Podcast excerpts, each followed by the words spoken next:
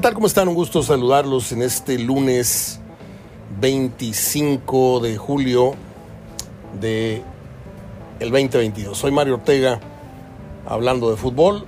Hoy les tengo 25 minutos de charla con Sergio Ariel Verdirame. Con él hablamos de la jornada que pasó, de la que viene, hablamos del momento del Toluca, de los posibles movimientos que ya se avecinan seguramente en, en algunas sillas, como la del Guadalajara, como la de América tal vez. Tocamos el tema este del escándalo que hay en el, en el fútbol femenil, con esta mujer que ahora se defiende con una carta diciendo que no va a permitir esto. Pero, perdón, perdón, me dio una especie de hipo y tos a la vez. Eh, está muy interesante el programa, creo yo.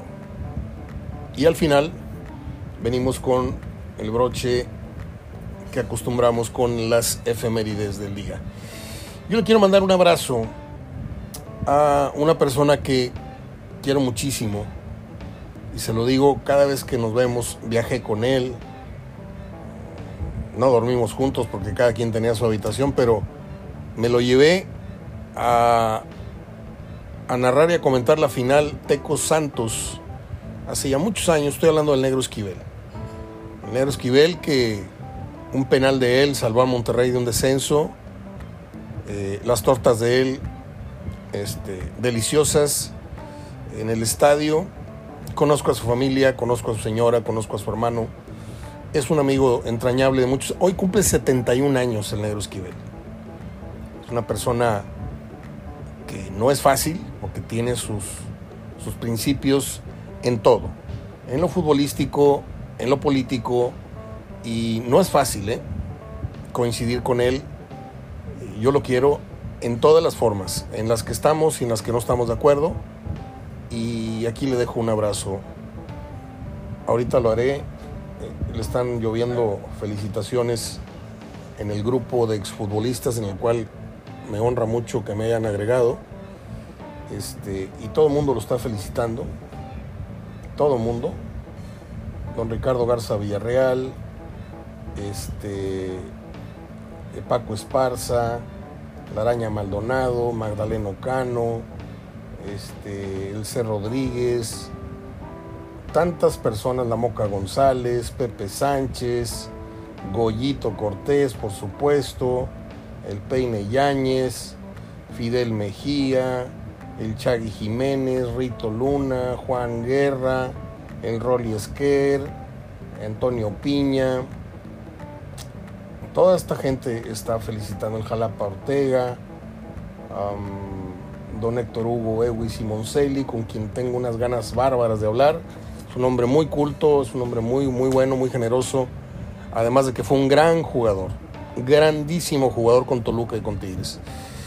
Y bueno, quería dejar, antes de pasar a la entrevista con Sergio Verdirame, quería dejar este testimonio de amistad y de cariño para mi querido negrito Esquivel. Hugo Enrique Esquivel, creo que se llama Hugo Enrique Esquivel o, Enrique Hugo Esquivel, no me acuerdo, no me acuerdo. Pero todos lo conocemos como el negro Esquivel y no se ofende, ¿eh? no estamos insultando ni estamos discriminando, así es el cariño. Como al negro Santos, difícilmente tú le llamas a, Antonio Carlos Santos por su nombre, le llamas el negro Santos. En fin.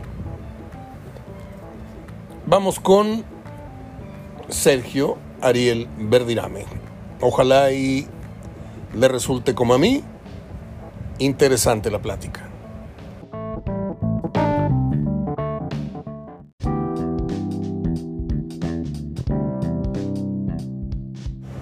Bien, pibe, vamos a hablar del 3 a 0 de Monterrey en Querétaro. Eh, era, una, era un strike cantado, ¿no? Monterrey iba a ganar, pero yo no, no me imaginé que fuera tan fácil el strike cantado, fíjate que antes Monterrey estos partidos los perdía. Sí. Sí, Por eso digo que sí es válido lo que vos decís del strike cantado, todo, pero antes Monterrey estos partidos los perdía y ahora por lo menos está sacando el, el resultado y me parece que estos partidos que antes se le complicaban ahora puede, con estos jugadores que tiene el medio para adelante, puede hacer que 90 minutos para muchos equipos sea, sea mucho. Le pasó el día de San Luis. San Luis aguantó bien, jugó bien, merecía más que Monterrey, pero en el minuto 80 cae un penal y, te termina ganando. Este equipo de Monterrey me parece que va a terminar siendo así contra los rivales. Ahora, en el tema de la portería ya da más tranquilidad el Mochis, tal vez porque no ha tenido tanta exigencia, pero parece ser que ya recuperó la, la, vieja calma que le habíamos notado cuando, cuando rompió el anonimato y, se mostró como un portero confiable. Eh, se repone de dos primeras semanas eh, de dudas, de incertidumbre y ahora parece ser que Monterrey, si no tiene el, el gran portero en camino, al menos tiene un portero que, que no te tiene con el Jesús en la boca. Parece ser que hemos, hemos recobrado al Mochis. De lo mejor que le pudo pasar a Víctor Bucetí en este torneo es eso, que el Mochi de los dos primeros partidos haya quedado en el olvido y ahora veamos por lo menos un arquero más sobrio, más consistente, que no duda y ojalá que ahora la gran prueba la tiene con Puebla de local, que la gente no, no tenga el recuerdo del último partido del Mochi de local, que tenga el recuerdo del Mochi que pudo mantener el cero y, tratar de apoyarlo, ¿no? Ahora, hablabas hace rato eh, en tu programa de radio con, con Santi eh, el tema de Pizarro. ¿Lo ves tú saliendo de Monterrey? Es que yo a Pizarro todavía no lo veo en el nivel, a pesar que lo veo mejor, lo veo con más entusiasmo y todo. No puede ser un jugador a, lo que dicen que gana y al que no se haga dueño del equipo. No es el Pizarro que cuando Monterrey fue campeón de la Conca ese Pizarro se me hacía extraordinario. Y hoy sí lo veo por debajo de ese nivel. Y en ese, en ese, siendo así, Romo también estaría en la misma condición. Sí, Romo es otro, pero sé que a Romo, no sé si por la titularidad o qué, lo veo más cercano a que se pueda llegar a quedar. Está cumpliendo minutos, está siendo titular. Porque tú dices una cosa que es totalmente cierta. Eh, Romo, está en el nivel de Pizarro, sí, no están siendo fundamentales para el equipo, pero por lo menos está jugando. Que es lo que yo creo que a Pizarro le va a faltar, porque con todos los lesionados que hay, hoy estamos viendo que Pizarro quizás nuevamente vuelva a ser suplente si Maxi Mesa se recupera. Está hablando que no está eh, Joao Roja, que no está Aguirre, y así eres titular. Pibe, voy a repetir, eh, seguimos grabando, voy a repetir los primeros dos minutos eh, porque me interesa tu punto de vista de Toluca. Te decía yo que eh, asombroso el fútbol que está jugando, pero le está alcanzando nada más para 30 minutos, tal vez por eso se está dejando venir el rival. Cuando logre elevar su, condición, su, fondo físico, tal vez Toluca a los 60 minutos de partido ya haya terminado con los rivales, ¿no? Por lo, por lo pronto hace muy buenos 20, 25 minutos, anota dos, tres goles pero luego se le viene la noche. Yo creo que Toluca, lo bien lo dijiste hace rato y coincido. Eh, si hoy terminara el campeonato, pues eh, sería prácticamente el candidato al título. Pero, pero qué bien lo de lo de Ambriz, ya, ya veo al Toluca jugando al fútbol que hizo en León. Me gusta, me gusta lo de Toluca, yo te decía, si el fútbol sería en 30 minutos sería el campeón, porque me gusta, me gusta lo que hace, cómo liquida al rival, pero después está dando ventaja al final de los partidos y en muchos de ellos prácticamente se, no te digo que lo alcanzaron, pero el día de Atlas termina ganando un partido 3-2 apretado y ahora con Santos también, después de primeros tiempos que baila al rival. Y retomo el punto de Chivas. Eh, ¿Es inminente para ti o, en cuestión de, ya de jornadas el que Chivas otra vez vaya por, por otro técnico? Ahora, se abre el rumor muy fuerte de que el Tuca Ferretti iría pero también está el caso de Mohamed, que ya quedó libre, eh, terminó en, Mineiro, terminaron cesándolo. Y por ahí Chivas tiene dos muy buenas opciones. Sí, y hay que decirlo, Mohamed arregló sus diferencias con Peláez, no sé si te acuerdas que yo... Claro, claro. La, la terminaron arreglando. Bueno, vamos a ver, esto es cuestión de esperar.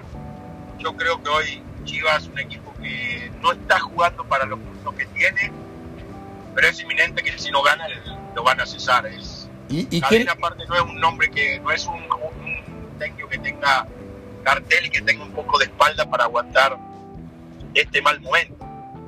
Ahora, ¿quién le vendría mejor a, a Chivas? Eh, ¿El Tuca o, o Mohamed, desde tu punto de vista? No, porque está arraigado acá y por todos los logros que tiene, creo que el Tuca. Aunque el Tuca es un muy buen entrenador, a mí me gusta mucho, lo conozco muy bien, pero digo, hoy por hoy conviene mucho más alguien que conoce la Liga Mexicana al 100. El Turco ha estado en España, ha estado en Argentina, ha estado en Brasil, acá como que no. No, estoy de acuerdo. una liga y, y ojo que hoy a- es importante el que llegue a sacar resultados rápido. Chivas no se puede dar el lujo nuevamente ¿no? de hacer un torneo tan malo como el pasado y como los anteriores. Y en el caso de Ortiz, eh, siento que la gira esta contra los europeos, en donde no está haciendo otra cosa más que ser sparring de los europeos, le está pegando también en la liga. Esa gira te favorece en lo económico y te desfavorece en lo, de- en lo deportivo. Totalmente. Porque fue muy linda la gira, todo, y yo sé que entra mucho dinero en las arcas de América, pero el otro día una caricatura de equipo contra. Tijuana que no es de los mejores protagonistas de la liga. Estoy totalmente de acuerdo. Pues arranca rapidito eh, la jornada siguiente, pibe. No sé si estés con tus pronósticos ya listo. ¿Qué vas en el Atlas Cholos? Atlas yo lo voy local, Atlas. Yo voy Atlas. Rayados Puebla, qué difícil partido. Dificilísimo, pero voy rayado. Bueno, vamos con Monterrey. Eh, se empatan, creo, a la misma hora Juárez y Tigres. ¿Qué vas? Sí, ahí puse empate. Ahí pusiste empate. Yo voy a ir con Tigres. No me está Bueno. gustando Juárez a partir de la, de la fecha anterior. León Toluca, otro buen partido, ¿eh? Muy bueno. Y yo tenía la duda ahí si empate o León, pero me voy con León. Te vas con León. Yo voy ahí. Ay, ay, ay. Voy empate. San Luis Cruz Azul. San Luis Cruz Azul, voy empate. Voy. Ay, ay, ay. Y no se Está sabe. bravo, está bravo esta jornada. Sí, sí está brava, está muy brava y está muy buena. Ojalá y responda a las expectativas. San Luis Cruz Azul, voy a ir empate también. Madre, gordo de mierda. No, Es se el, me cruzó, perdón, Mario. es el pibe Verdirame al volante, para que lo No, conozcan. auténtico. No, no sabe la que me hizo. No. En una moto de un lado para otro se tiró. Pero no me lo llevé porque gracias a Dios tengo buenos frenos. Insólito. El pibe manda la mierda a un conductor. Está bien, Pero pibe. uno lo hubiera casi boxeado. Si te pasa eso, lo terminás boxeando. Sí. ¿Nunca te bajaste del coche a los golpes? No, nunca, nunca. Y ahorita menos, ¿no? De lo que pita. Y ahorita menos. convie- Yo antes sí, ¿eh? Ahorita menos, Marito. No, ahorita no sabes quién trae, quién trae cohete ahí abajo del No, asiento. olvídate, olvídate. Bueno, Soy responsable, soy responsable. sí, eres abuelito, acuérdate, ¿eh? Aparte, Y, aparte. y- y novio y todo. Eh, en Gallos Chivas, voy Gallos. Gallo, Chiva, voy empate. Necaxa, es que, bueno, sí. No, perdón, Gallo, Chiva, puse Chivas. Chivas. Perdón, perdón, perdón. Tenía duda y puse Chivas. Ah, muy bien. Necaxa Pachuca. Necaxa, Pachuca, empate. Ay, ay, ay. Ay, ay, ay. Yo creo que aquí ya tiene que levantar Pachuca. Eh, Pumas Mazatlán, pues Pumas, ¿no? Pumas, Pumas.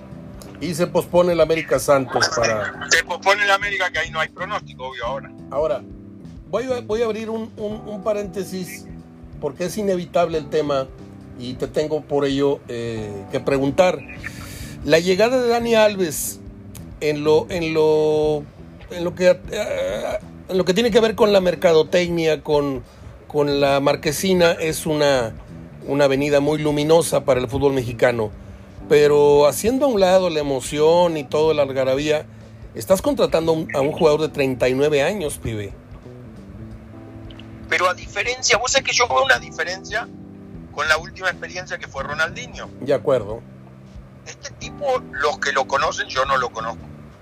Hablan que es mega profesional. De acuerdo. Entonces, acuerdo. si vamos con eso de que es muy profesional y que el tipo lleva una vida ordenada y entrena muy bien, a mí el Dani Alves del Barcelona lo que vi no me desagradó. Y tiene otra ventaja, que va a pelear el Mundial. Sí, a eso viene, a mantenerse más o menos en... en- Correcto, a eso viene. sí, a mantenerse activo, a jugar su mundial y a tratar de ser campeón. Le daría, le daría el, esperemos, y analicemos después de tres partidos a Dani Alves cómo anda. Porque he escuchado a mucha gente que dice, viene muy grande, ya viene a retirarse, sí, obvio, pero viene con una motivación que a los 39 nadie la tiene. Es el Mundial. Yo estoy de acuerdo. Preliminar. Yo estoy de acuerdo. Trae, demasiado, trae demasiado en el moral como para cuestionarlo. Yo, yo estoy siendo, estoy osando ir contra, contra Dani Alves, pero a mí lo que me sorprende es que Pumas, que se suponía que no tenía dinero hace dos años, un año, que se suponía que era eh, una de las canteras más, más este, luminosas, ahora va por un jugador de 39 años, este, cuando nadie, nadie lo esperaba. Yo podría haber esperado esto de gallos, de, de rayados, incluso por tener un golpe mediático, pero a mí me sorprende que Pumas haya hecho esto. Ojalá y les salga, ¿sí? Porque ahora ya con Dani Alves ya me lo están poniendo candidato al título, ¿eh? Bueno, pero no es por Dani solo. Sí. Es porque contrató a Del Petri, que juega muy bien, y contrató a, a Salvio, que para mí es una gran contratación. Otro también veterano, pero vamos a ver qué tanto da. Sí, volvemos a lo mismo, cambió el estilo, cambió, como bien lo dices tú, pero ahí está Mejía Barón, que le entiende mucho a esto y seguramente tuvo que avalar cada una de estas contrataciones. ¿Viste la cara de Mejía Barón a la hora de la firma? Sí, sí, lo vi. No, así como con una cara de bueno. Se me hace que no pasó por. Así es Miguel, así es Miguel, a veces engaña. no creo que haya llegado sin el aval de él. No, no, no, no, no. ¿Cómo, cómo era tu relación con Miguel Mejía Barón? Extraordinaria, de los mejores tipos que he tenido en el fútbol, siempre lo digo. ¿No sientes tú que Mejía Barón, luego de lo que dejó Menotti, es el hombre más importante en muchos sentidos en lo que, en lo que vino ocurriendo después con el fútbol mexicano? Sí, a ver, a mí Miguel lo único que le escucho a mucha gente que perdió la credibilidad o habló mal de él fue lo del Mundial, ¿te acuerdas? Los cambios. Pero después hizo grandes trabajos. Para mí lo de Tigre en la última época, Miguel fue también fundamental, porque era el único tipo que el Tuca escuchaba. Yo estoy de acuerdo con él, o sea, eh, eh, Miguel Mejía Barón parió al fútbol eh, como entrenador al Tuca. Luego hizo lo que hizo con la selección. Luego vino eh, y creo yo, ubicó al Tuca, porque eh, eh, Mejía Barón es el papá putativo de, del Tuca Ferretti. Y yo, aunque no tengo mucha simpatía y, no tuve buena amistad con él, porque siempre tuvimos encontronazos muy, muy fuertes, yo tengo que reconocer que Mejía Barón es el gran gurú del fútbol mexicano en los últimos 30 años. No, y es un tipo que cuando va a hablar, a mí me transmitía mucha tranquilidad, a mí me gusta de la gente, y vos lo sabés, Mario, en estos dos años que llevamos juntos. Sí. Hemos platicado mucho la vida. A mí me gusta la gente derecha. De acuerdo. Y él tiene gente como tú que han tenido problemas con él. Pero es un tipo derecho. A mí me lo marcó cuando llegué a Monterrey. Todo lo que me dijo se cumplió. El tipo me daba muchas libertades dentro de la cancha y esas cosas se agradecen. Siempre me hizo sentir muy importante para el equipo y después los conceptos futbolísticos a mí me gustaban mucho, los compartía. ¿Quién sería el referente de Mejía Barón? ¿Quién habrán sido sus sus sus, son sus, tutores? Bora Minutinovich, Mario Velarde. ¿De quién crees tú que aprendió más? Es que trabajó con muchos, se hablaba mucho de Memo Vázquez padre también. Es verdad. menos de la generación. Es verdad. Puede ser Bora. Es verdad. Yo no conocía a Bora, por eso no te puedo decir, pero sí, por ahí va los nombres que tuviste súmale a, a Memo Vázquez Padre que, que, trabajó mucho con él. Es verdad, había olvidado yo a, Memo Vázquez. Y aparte tuvieron un gran preparador físico ahí como el oaxaqueño, ¿no? O sea que para mí es uno de los grandes valores. Totalmente. Pibe, pues... Eh, gran persona. Hoy leo una noticia que yo quiero consultar contigo que dice que el Barcelona le abre la puerta a Messi. ¿Tú crees que haya un regreso de Messi al Barcelona? Qué difícil lo veo. A mí, particularmente por el bien del fútbol, sí me gustaría. A mí también. Me encantaría, pero no lo veo tan fácil. Ahora, el tema. Mucho dinero en juego, mucho interés. El tema del Chaquito Jiménez eh, está encendido. Parece ser que se va a Holanda. Y con esto ya descartamos a Henry Martin. serían Raúl, Funes Mori y el Chaquito, dices tú. Yo no tengo duda de eso. Es más, con todo lo que hizo Martino para que Funes se recupere hablo de estar atento a la lesión, de hablar con, con el club, con él, yo creo que un número puesto. Creo que el Chaquito con el nivel que está manteniendo es otro, más que pensando que ahora van 26. Ahora, si el Mundial empezara la semana que entra, Sergio, ¿quién sería el nueve titular dado el momento de Funes Mori? Y parece ser que Raúl ya está despertando con el gol, entonces se la ponen difícil al Tata. No, yo creo que está claro que el titular es Raúl. Raúl. Para mí sí. Después Funes Mori, si mantiene el nivel, y después el Chaquito. Bien. En, ese, en esa tercia no tengo duda del orden. Lo importante va a ser llegar bien para competir con Jiménez. Donde no ande bien los primeros partidos, te puede ganar dentro del Mundial la titularidad o, compartir delantera con él. ¿Quién de los que ahorita se están manejándose como seguros y que no están en gran nivel, hablo Gallardo, hablo Pizarro, hablo tal vez Romo, este, ¿quién de esos se puede bajar y quién se puede subir? Te lo pregunto porque el Ponchito subió mucho su nivel. Buena pregunta. Yo creo que va a depender mucho de, lo que hagan hasta la fecha 10-12 del torneo. Muy bien. una determinación tanta. Yo creo que él tiene justo los nombres que vos diste, Romo, Gallardo, Pizarro, Isari Aguirre, el mismo Angulo de Tigre, Córdoba, los tienen una lista preliminar, pero no son seguros como es Monte, como creo que es Moreno, salvo que pase algo raro, Moreno va a ir al Mundial. ¿Qué porteros te llevan? ¿Qué portero? Tiene que mostrar mucho más de acá la fecha 10, 12 para que los vuelva a convocar. ¿Qué porteros te vas a llevar tú? Tú. Ochoa número puesto. Sí. Y después de ahí entran las dudas. Talavera puede ser el otro. Es que por eso te lo pregunté, porque Talavera no anda bien. No sé, no sé. yo voy a Talavera a pesar del gol que le hicieron la vez pasada. Algo terrible. Sigo creyendo que es de los mejores arqueros que hay en México. ¿Y el tercero quién sería? ¿Acevedo o Jonathan? Hoy vive el mejor momento Acevedo. De acuerdo. De acuerdo. ¿No sientes tú que Jonathan perdió, digo, yo sé las condiciones por las cuales se fue y las razones, pero ¿no sientes tú que poco a poco eh, Jonathan se fue alejando de un estrellato posible y se fue colocando de ser el tercer mejor portero, cayó al cuarto y ya cayó al quinto y ahorita está en muy bajo nivel? Sí, a ver, no fue la mejor etapa en, en Tijuana comparado a lo que fue Monterrey en tanto. Me parece que sí se ha ido alejando sobre todo de ese radar de selección. Y del problema de Maribel Domínguez, de Maribel esta, no sé cómo llamarla, eh, ¿qué, opinión tienes? Tristísimo, si pasó algo se tiene que aclarar y lo que sea que salga la verdad a la luz. No pueden guardar nada en un tema tan delicado como el del acoso. En algunos casos hablan de un tipo de acoso, en otros que acoso mental también, que que era una persona que tenía maltrato con alguna de las jugadoras. Lo que no me gusta es que involucre el nombre, porque están eh, perjudicando a chicas que son muy jóvenes, que quizás eso mismo la, la hora de la hora la lleve a hacer una declaración, de no tener la valentía de afrontar y decir la verdad de lo que pasa.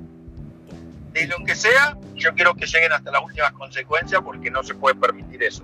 Te lo pregunté porque, con todo respeto, tú tuviste una hija que jugó fútbol y, y yo me imagino que la comunicación era, era muy fluida, era muy... Y nunca te comentó de nada raro.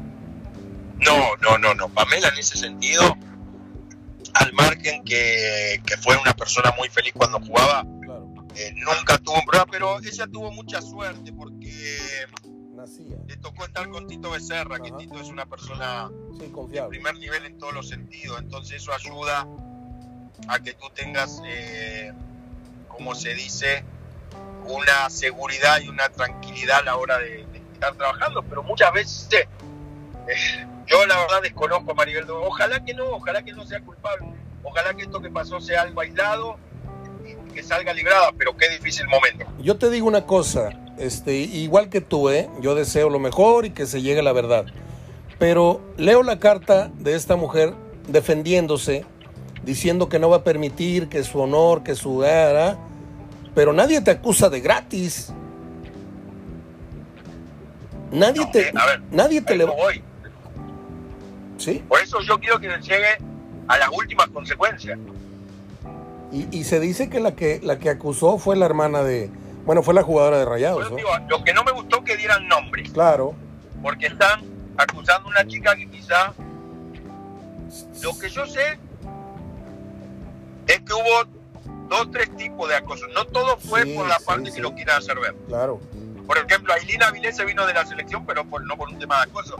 Era demasiado el ambiente ya tóxico y no bueno. Claro.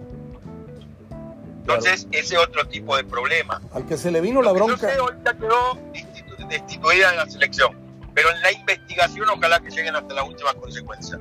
Y el que, el que destapó todo y el que tiene la bronca ahorita encima es el periodista René Tobar, que fue el que dio el nombre de la que acusó, cuando debió haber guardado ese, dato, ¿no? Es que a eso voy, por respeto. Claro. Por respeto a la chica, por respeto a la institución que ahora pertenece, por respeto a muchos enemigos a sus padres, son gente joven, no es como que yo, Sergio Verdirá, me demando a, te demando a ti y que un día digan, no, es que Sergio está demandando a su amigo por X motivo, o viceversa, tú me demandas a mí. Somos gente grande y si sale a la luz pública, bueno, salió. Pero ya en un tema de acoso y más a esa edad, me parece que destapar el nombre no fue de buen gusto. Pues yo el otro día hice un programa, pibe, que no me arrepiento de haberlo hecho y hablé del lesbianismo, cómo se ha acrecentado y cómo se ha eh, exhibido cada vez más en la Liga MX femenil. Yo creo que la liga debería tener cuidado ahí permitir lo que quieran, pero yo creo que hay mucha exhibición ya y, están pasando cosas que no todas las vamos a saber, pero yo creo que se están descarando muchas muchachas ya. Este, tanto en las redes sociales, el otro día se dieron un besito en la cancha al final de un partido. Yo creo que eh, a la mitad de la gente que va a los estadios, ese tipo de situaciones les ofende, porque van niñas, van niños y no están todavía muy preparados para eso. Yo no, ojalá que sobre todo, Mario, a mí lo que más me interesa y lo que más me preocupa es que este Maribel, porque bien lo dijiste, tengo una hija, bueno, tengo dos. Sí. Y las amo, una juega al fútbol, Paulino, eh, tengo una nieta. Que por el tema de las niñas o de las jugadoras profesionales, porque a veces no le gusta que le digan niñas. Eh, sí, sí. Está bueno, pibe. Pues eh, te deseo una buena semana, que, que haya mucho fútbol. ¿Vas a ir al estadio? ¿Que estás haciendo radio también al estadio? Sí, eh, de repente hago, pero ahora no porque es a la hora del, del, programa mío y la prioridad la tengo en Televisa, así que voy a estar en no, ¿No te cree conflicto trabajar en Televisa y en multimedios? No, nada, cero porque está muy bien aclarado. Yo no trabajo para multimedio, yo trabajo en RG, no puedo hacer ningún programa que sea de televisión. Ah, bueno. Ah, bueno. Sí, porque a mí me tienes así con, con, con los pelos de punta. bueno que preguntan. No, no, ¿sabes qué? Hay gente que me lo ha preguntado y creo que cuando las cosas se hablan de frente, en mi caso yo hablé con mi jefe, con Eugenio Azcarra, para dar nombre y apellido, que es un tipazo, y él me dijo, mientras vayas a radio no hay ningún problema porque nosotros no tenemos radio. En Monterrey no hay radio de Televisa. Claro que si Televisa tendría Televisa Radio no podría ni siquiera arrimarme a pedirme permiso. Muy bien, pibe. Pero yo para que la gente entienda no trabajo en multimedia, yo trabajo para el grupo multimedio y me han tratado muy bien, pero es RG la deporte. ¿Cuánto llevas ya en radio? ¿Cómo? ¿Cuánto tiempo llevas ya en radio?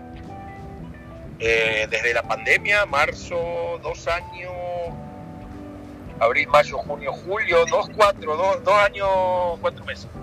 Pues yo te voy a decir algo, te he tirado varias flores, esta no la has oído, pero hablas mejor, no por, no por el contexto de, de que hayas sido jugador, Hablo de las formas como comunicador. Hablas mejor que muchos que son locutores y que son y que estudiaron comunicación. Tienes concepto, tienes, tienes este, estructura, tienes buena voz, tienes buena dicción y, pareciera que tienes ahí toda la vida hablando de, frente a un micrófono. Te ¿eh? agradezco porque viniendo de ti que eres una persona de tanto años en los medios. Ah, bueno, pibe, te mando un abrazo, querido. Ya, se está cortando la despedida. A ver si regresa. Te decía que de a poquito mejorando en esto de, la radio. Te mando un abrazo, pibe, te quiero. Otro para vos, hermano. Chao. Es Sergio Ariel Verdirame. y sí, cuando yo digo te quiero es porque yo quiero a las personas, a las personas que se dan, que se brindan. Y Sergio, pues ya tiene dos años acá conmigo desinteresadamente. Usted sabe lo que cobra Verdirame en la televisión y en el radio. Y a mí no me cobra un 5. Y, lo digo abiertamente, no es un tema que se trate al aire, pero lo mismo Goyo, lo mismo Rafa, lo mismo este, Díaz Ábalos, lo mismo Gerardo Gutiérrez, lo mismo Juanito Reina. Pero en el caso de Verdirame, que es para mí el, el, el hombre que mejor habla de fútbol en esta ciudad, eh, ahí a la par conmigo, no, no es cierto. Este, perdonen este chistorete de falta de humildad, pero yo por eso a mis amigos siempre les digo que los quiero, porque no sé si al día siguiente pueda decírselos ya sea porque me fui o porque se fueron. Y esa práctica la tengo a partir de la muerte de mi papá, porque las últimas palabras que yo le dije y que yo recibí de mi padre una noche antes de morir, nos fuimos de juerga, yo trabajaba en un lugar donde se, se tocaba salsa y me lo llevé a las 11 de la noche, me lo llevé se paró, se puso su pantalón, su camisa, nos salimos de puntitas casi con los zapatos en la mano para que mi mamá no lo, no lo detuviera. Y a la una de la mañana, después de tomarse un agua mineral, escuchar música, le presenté unas muchachonas, yo trabajaba ahí. Este, escuchó, le digo, salsa y todo. Dijo, mijito, ya me voy. Estaba lloviendo, no quiso que lo trajera a la casa. Se subió un taxi. Dijo, qué padre ambiente en el que trabajas. Me dio un beso en la mejilla, me dijo, te quiero mucho. Le dije, yo también, papá, te quiero mucho. Y ya. Entonces el día, el día que me estaba despidiendo de él, dentro del inmenso dolor, y se los digo como un consejo, y se lo digo a Juanito cada que tengo oportunidad, ya no le he dicho para no fastidiarlo, pero a tu papá abrázalo todos los días, dale, dale un beso, dile papá te quiero mucho, porque uno empieza a regresar el cassette y dices, ¿cuándo fue la última vez que le dije a mi papá o a mi mamá. Por ejemplo, yo hace rato le di un beso a mi mamá. Estaba ella descansando, ya, ya está muy grande mi mamá, ya está muy débil, con muy poca, ya muy poca retención de memoria. Y siempre que me ve, me sonríe, me da un beso en la frente, yo también le doy un beso. Me dice, te quiero mucho, mijito. Le digo, yo también, mamá. Y no sé si esto va a poder pasar mañana. Y lo mismo va para mis amigos y lo mismo también para mis hermanos, que es más difícil porque pues, tenemos nuestras diferencias, pero los quiero mucho. Este, y yo le dejo este... Mm, ¿Cómo llamarlo a esto? ¿Cómo, cómo calificar este, este consejo? Pero se los doy de todo corazón. ¿eh?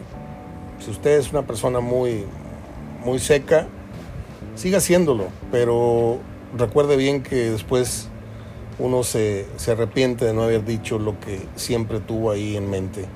Dígalo, dígalo, dígalo a las personas que las quiere. Si le creen o no le creen, ese ya es su problema de ellos. Usted diga lo que trae adentro. Bueno, pues uh, es media hora de programa, voy con las efemérides, no se vaya.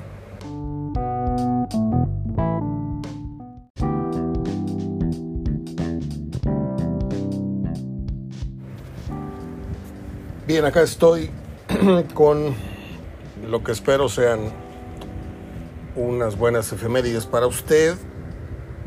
Fíjense que ahora que tuve el accidente que va para un mes y medio y que ya estoy mucho mejor, todavía no recupero muy bien la, la movilidad en cuanto a caminar, flexionarme, pero ya el dolor bajó acaso a un 25% eh, del 100 que tenía yo eh, luego del fractura de la costilla. Y me acordé mucho, yo no era fan del programa ni del actor, pero me acuerdo que murió, y las efemérides me lo recuerdan el día de hoy, muere de una caída. El actor y comediante mexicano Gerardo Gallardo, quien era conocido en la televisión como el chef Oropesa, ¿sí? El chef Hornica, ¿sí? El chef Hornica, no sé por qué dice Oropesa. Este. Y bueno, ahí nomás se las quería dejar. En 2013, voy de atrás para adelante, ¿eh? en 2013 la chilindrina, María Antonieta Las Nieves, le ganó el juicio al señor Roberto Gómez Bolaños y a Televisa y con ello ganó la autoría de los derechos del personaje de la chilindrina, precisamente en algo que tal vez en el origen tenga razón o tuvo razón Chespirito, pero se me hace muy, muy tirano una vez que ya se rompe eh, el grupo y, se acaba el programa, se me hace muy, muy mala onda que no permitas, como pasó con Kiko y pasó con esta mujer, la chilindrina, que no les permitas hacer carrera con esos personajes. ¿Por qué? Porque yo los inventé y son míos. Algo así le pasó a Burgos con Burundango y con Cucufato. Pregúntenle a don Gilberto Marcos, al cual admiro y, estimo mucho. estoy buscando el resto de las efemérides, pero como voy de abajo para arriba, me tienen que esperar. esto está muy triste porque un día como hoy, y esto está inundando las redes sociales porque es una efeméride muy, muy, muy lamentable. En el 88 fue asesinada por su papá de un disparo en la cabeza, una actriz de apenas 10 años, se llamaba Judith Eva Barsi, y ella apareció en películas como Tiburón 4 y El Ojo del Tigre. Su mamá también fue asesinada y el autor de estos crímenes se encerró en su casa durante dos días con los cadáveres, al cabo eh, de los cuales les prendió fuego y luego se suicidó. Este, es una noticia que pues hoy los espectáculos recuerdan, no es muy agradable, discúlpeme, vamos a cosas más, más positivas. Estoy buscando, aquí está, un día como hoy nació Joey.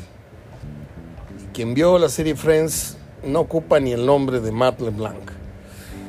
Eh, un personaje un tanto estúpido, un tanto tonto, muy ilógico para la inteligencia supuesta de los eh, jóvenes independientes que ganaban dinero y que tenían puestos en un museo, en una oficina.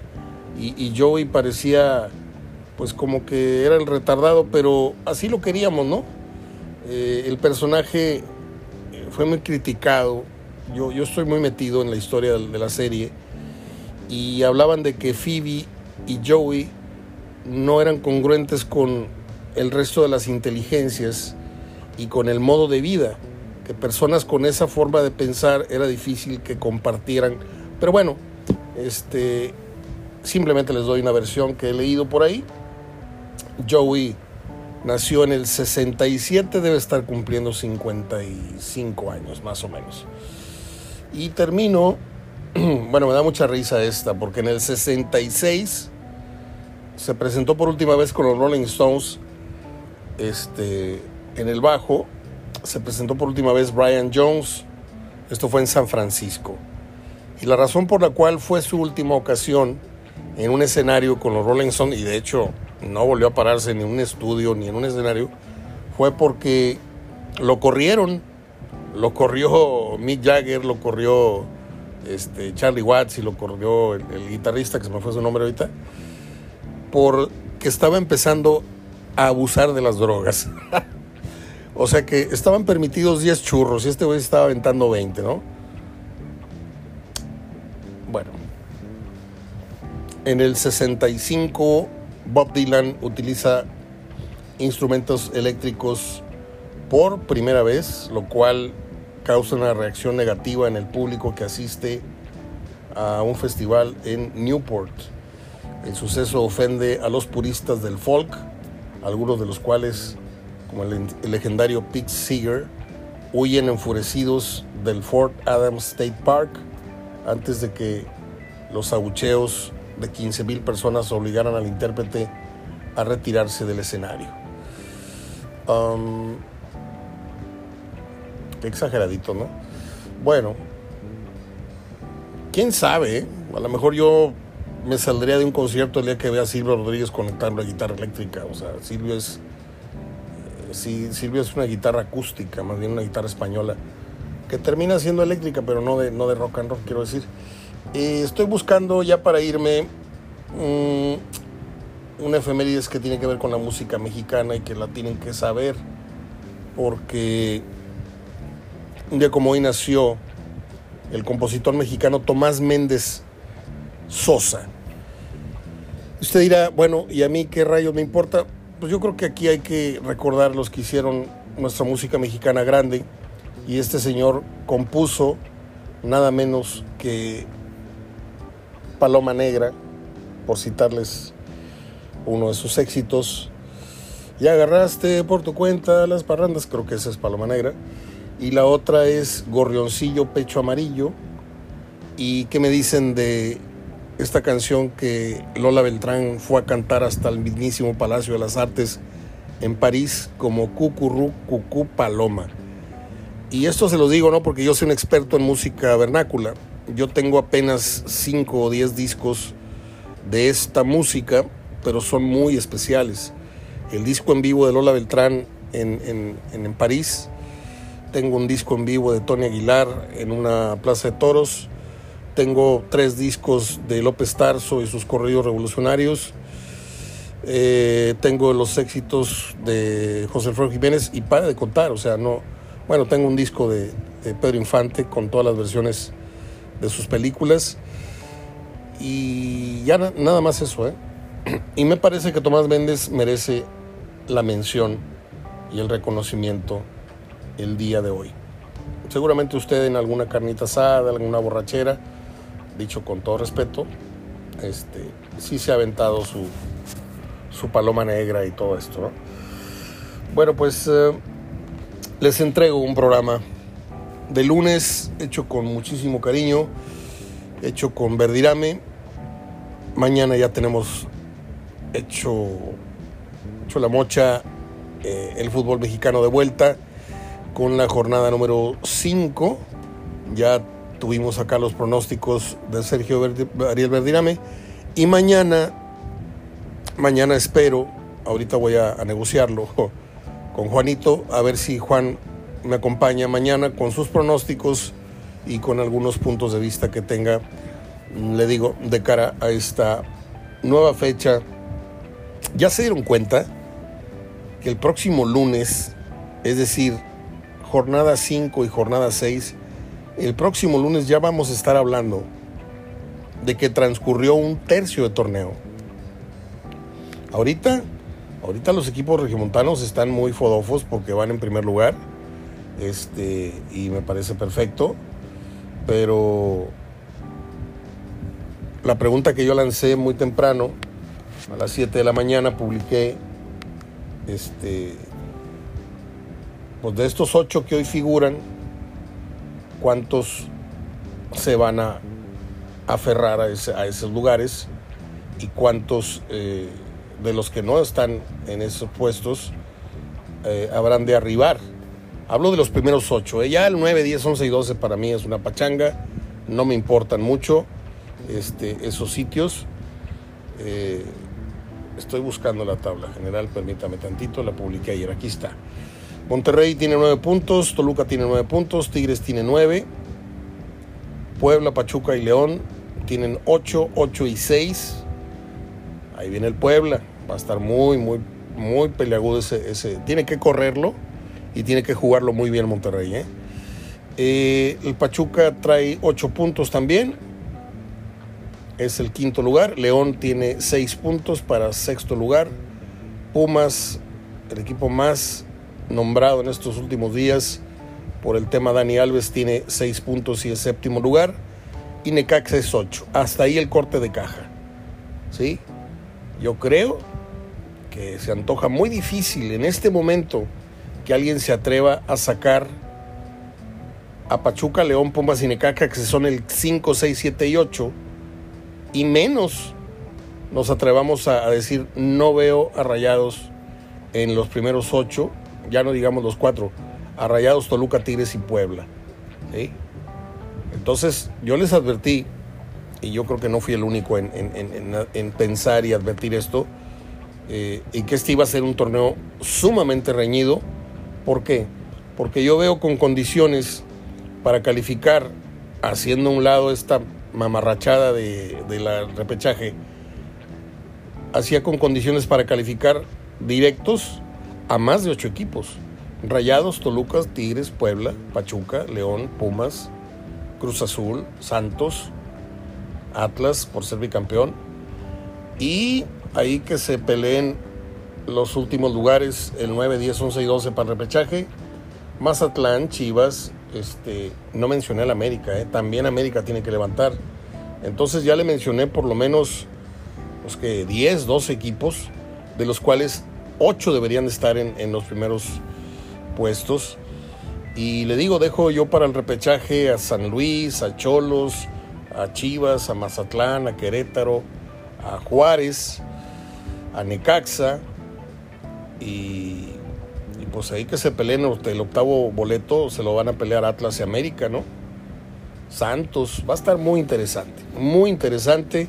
Lástima que el torneo se nos cayó hasta 17 goles cuando como le comentaba con Sergio Verdirame, empezamos con 29, 26, no sé qué, luego cayó a 20, no sé qué, 21, 22 y ahora ya estamos en 17 y con dos empates a cero goles. Y, esto, y esto no, es, no es buen síntoma. Ojalá y eh, levante otra vez un poquito. Yo no, no espero que la, el promedio sea constante de 25, 26 goles, no. Pero que mantenga por lo menos el 2 a 1 o el 1 1 en promedio como resultados, que ha sido la constante en los últimos años. Pero esta vez se fueron ocho equipos en blanco, ¿eh? Ceros. Y son muchos. Y en algunos casos de los dos equipos en el mismo juego. Soy Mario Ortega hablando de fútbol, les dejo un abrazo de gol. Tengan una muy buena y productiva semana. Cuídense mucho, hay pandemia, hay mucho calor. Hidrate a sus mascotas e hidrate a sus adultos mayores. Gracias. Hasta mañana.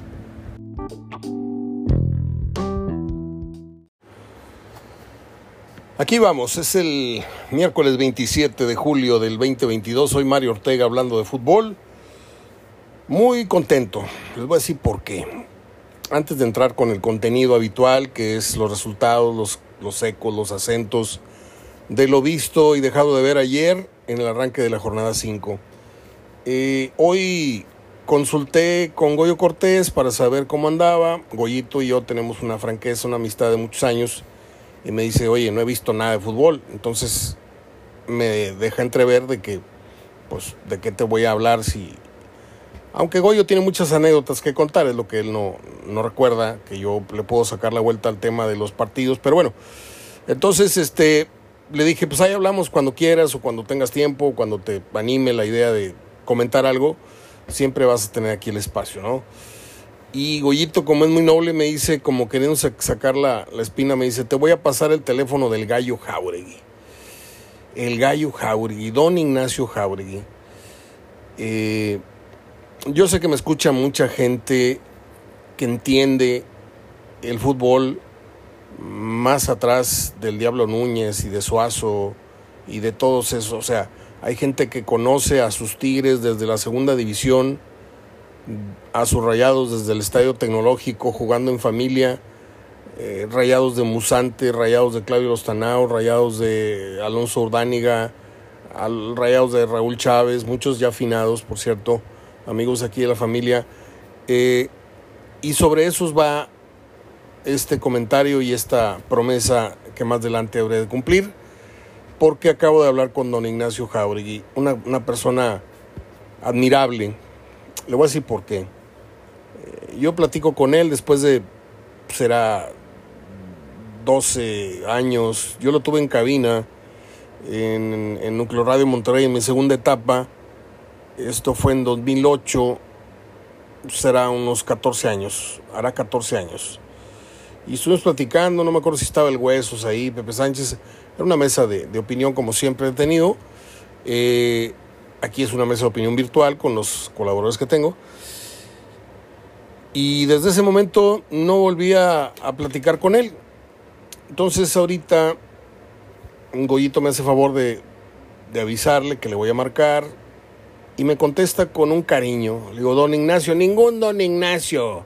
yo te conozco desde que eras un niño y a ti y a tu papá los quiero. O sea, ese tipo de personas a mí me, me ganan de inmediato. Digo, ya me tenían ganado, pero ese tipo de personas son las que a mí me, me enamoran el alma porque son las que dejan en pausa, así como está el cariño, así como está la confianza, y cuando los vuelves a ver después de un tiempo, le quitan la pausa y sigue exactamente eh, la misma vibración, la misma, eh, ese, estar entrelazados con la, con la confianza de otro tiempo. Y le digo esto porque esto no me pasa con otras personas. Y, no, no, no es crítica, simplemente hay personas que pierden esa sensibilidad, hay personas que pierden la confianza, este, es que tengo mucho honor con él, pues no vaya a ser que, sea otra persona, no, no. Y para resumir, este, me, me, trató con mucho cariño, con mucha amabilidad, eh, y yo lo escuchaba hablar y hablar y hablar, y lo digo bien, y, y, y, expresarse y decirme, no, mira, tengo una academia y ahorita voy a dejar unos niños, son, son los niños de los sobrinos de Pepe Sánchez y no sé qué, no sé cuánto, y, y a qué horas quieres que hablemos. Y de repente me surge una pregunta que puede ser un poco, eh, pues impertinente, ¿no? Le digo, oiga, don Ignacio, ¿cuántos años tiene? Me dijo, el domingo cumplo 85. Y para mí, escucharlo fue como si estuviera hablando con la persona con la que hablé hace 14 años. No sé si me explico. Está el Señor en una lucidez, en una claridad, en una velocidad a la hora de hablar eh, impresionante. No sé tengo de aquí a las 3, de aquí a las 4 de la tarde para eh, acomodar mis ideas, porque ahorita las traigo todas a la, a la, a la pura memoria, a la pura inspiración. Eh, no, es no es bueno hacerlo, de repente es bueno tener un, un, una guía con 10 puntos a no olvidar en la charla. Pero son tantas las cosas, de hecho ya, ya practicamos, digo comillas, practicamos, ensayamos un poquito lo que puede ser la entrevista de más tarde con don Ignacio Jauregui porque el motivo, le dije, don Gallo, este, el partido de Santos de Pelé con Monterrey hoy cumple 51 años de que se efectuó. Y le tiré varias anécdotas y me tiró el otras y, y luego le dije del entrenamiento, aquellos entrenamientos cuando él era técnico nacional, que fueron en el estadio universitario, le hablé casi de todo el plantel que él dirigió en ese momento, del centenario del, de, de, de, del Halcón Peña, que se dio en un partido de esos, eh, del juego aquel con Brasil, en fin.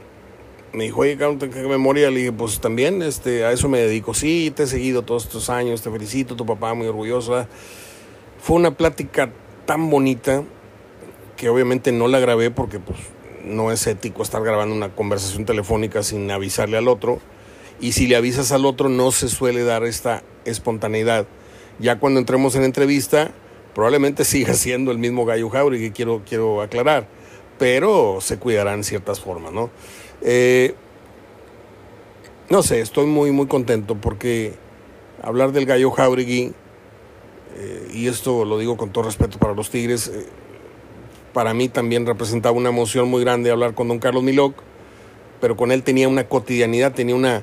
De hecho, don Carlos Miloc era parte de mi, de mi vaya, de mis voces.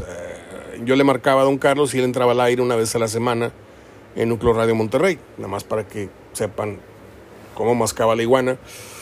Porque muchos dicen, oye, ese güey a quién le ganó.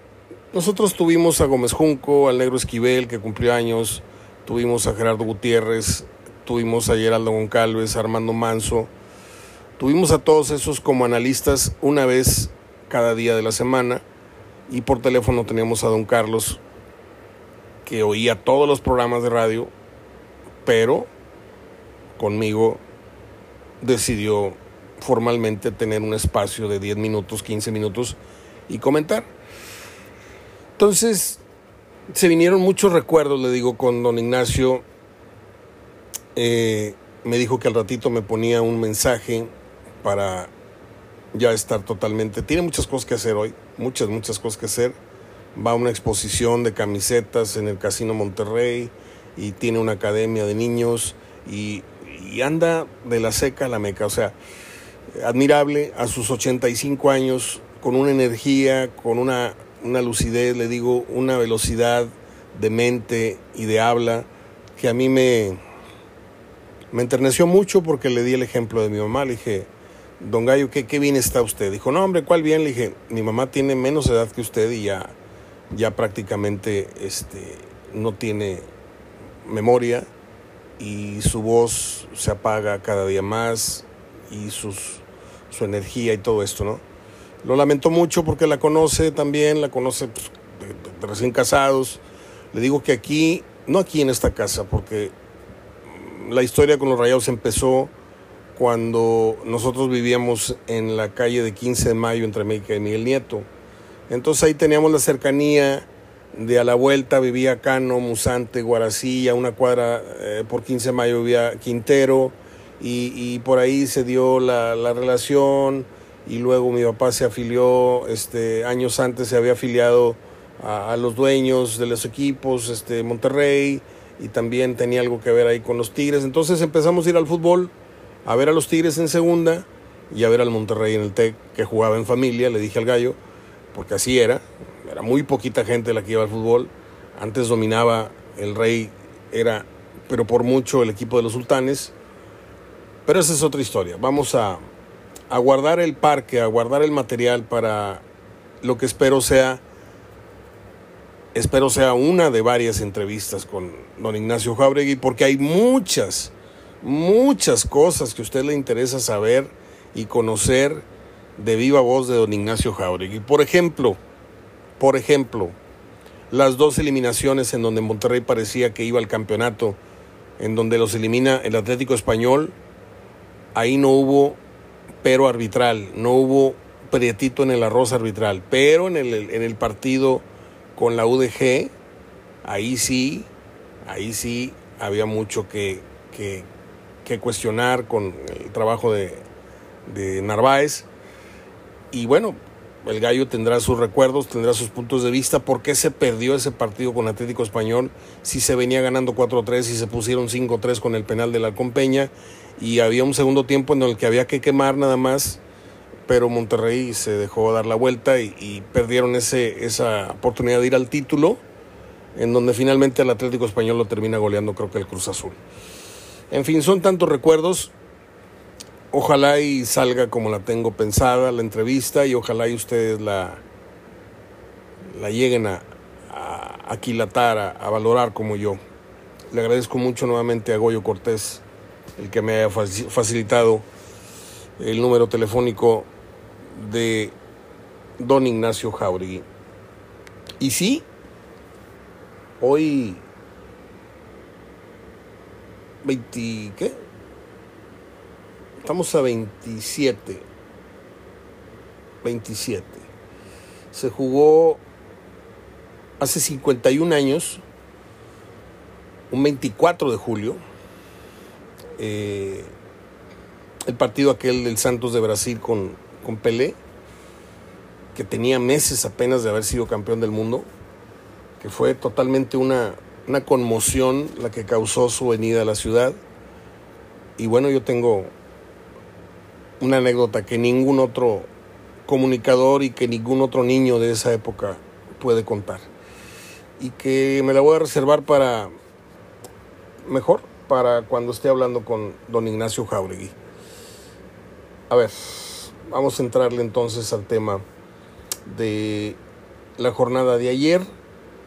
Sigue preocupando que el nivel en tema de goles está bajando drásticamente. Ayer se jugaron cinco partidos, cinco partidos. Y en los cinco encuentros hubo nada más siete goles. Hoy se juegan tres, queda pendiente para septiembre, no sé qué, el América Pachuca. ¿sí? Cinco y tres, ocho, y son siete goles. Esta podría ser, de hecho lo va a ser con todo el partido, el partido pendiente, va a ser la jornada con menos goles en lo que llevamos de torneo. Porque ahorita la, de menos goles es la pasada, que es con 17. Y ahorita van 7 y se juegan hoy 3 partidos. Yo veo muy difícil que en 3 juegos se anoten 10 goles. Ojalá y me equivoque. ¿Qué está pasando? Pues que empezaron, salieron como a recreo los, los, equipos en la jornada 1 a divertirse, a, a jugar sin, sin preocupación, sin inhibición, descargando la energía que tenían ahí acumulada de tantos días ahí entrenando nada más y corriendo como burros y salieron a jugar fútbol, a no pensar mucho, a decidir pronto y a anotar goles que teníamos muchas ganas de ver. Pero poco a poco se está apretando, poco a poco se está empezando a normalizar eh, nuestra liga. Eh, el tema del bebote, bueno, pues al, muchacho este le dice bebote y, pues no sé, eh, ya se dice que va camino a, a Holanda con el Feyenoord y hay una cosa que no entendimos, por qué si, si Cruz Azul va a obtener una ganancia este, importante, el 50% de la carta en caso de que sea vendido, no sé qué, ¿para qué lo alineas contra San Luis anoche? Salió lastimado, aunque no es de gravedad, pero salió tocado, eso dicen. Y Raúl Jiménez también, ese sí, ese sí preocupa, este, se lastimó y dicen que va a tardar semanas su recuperación.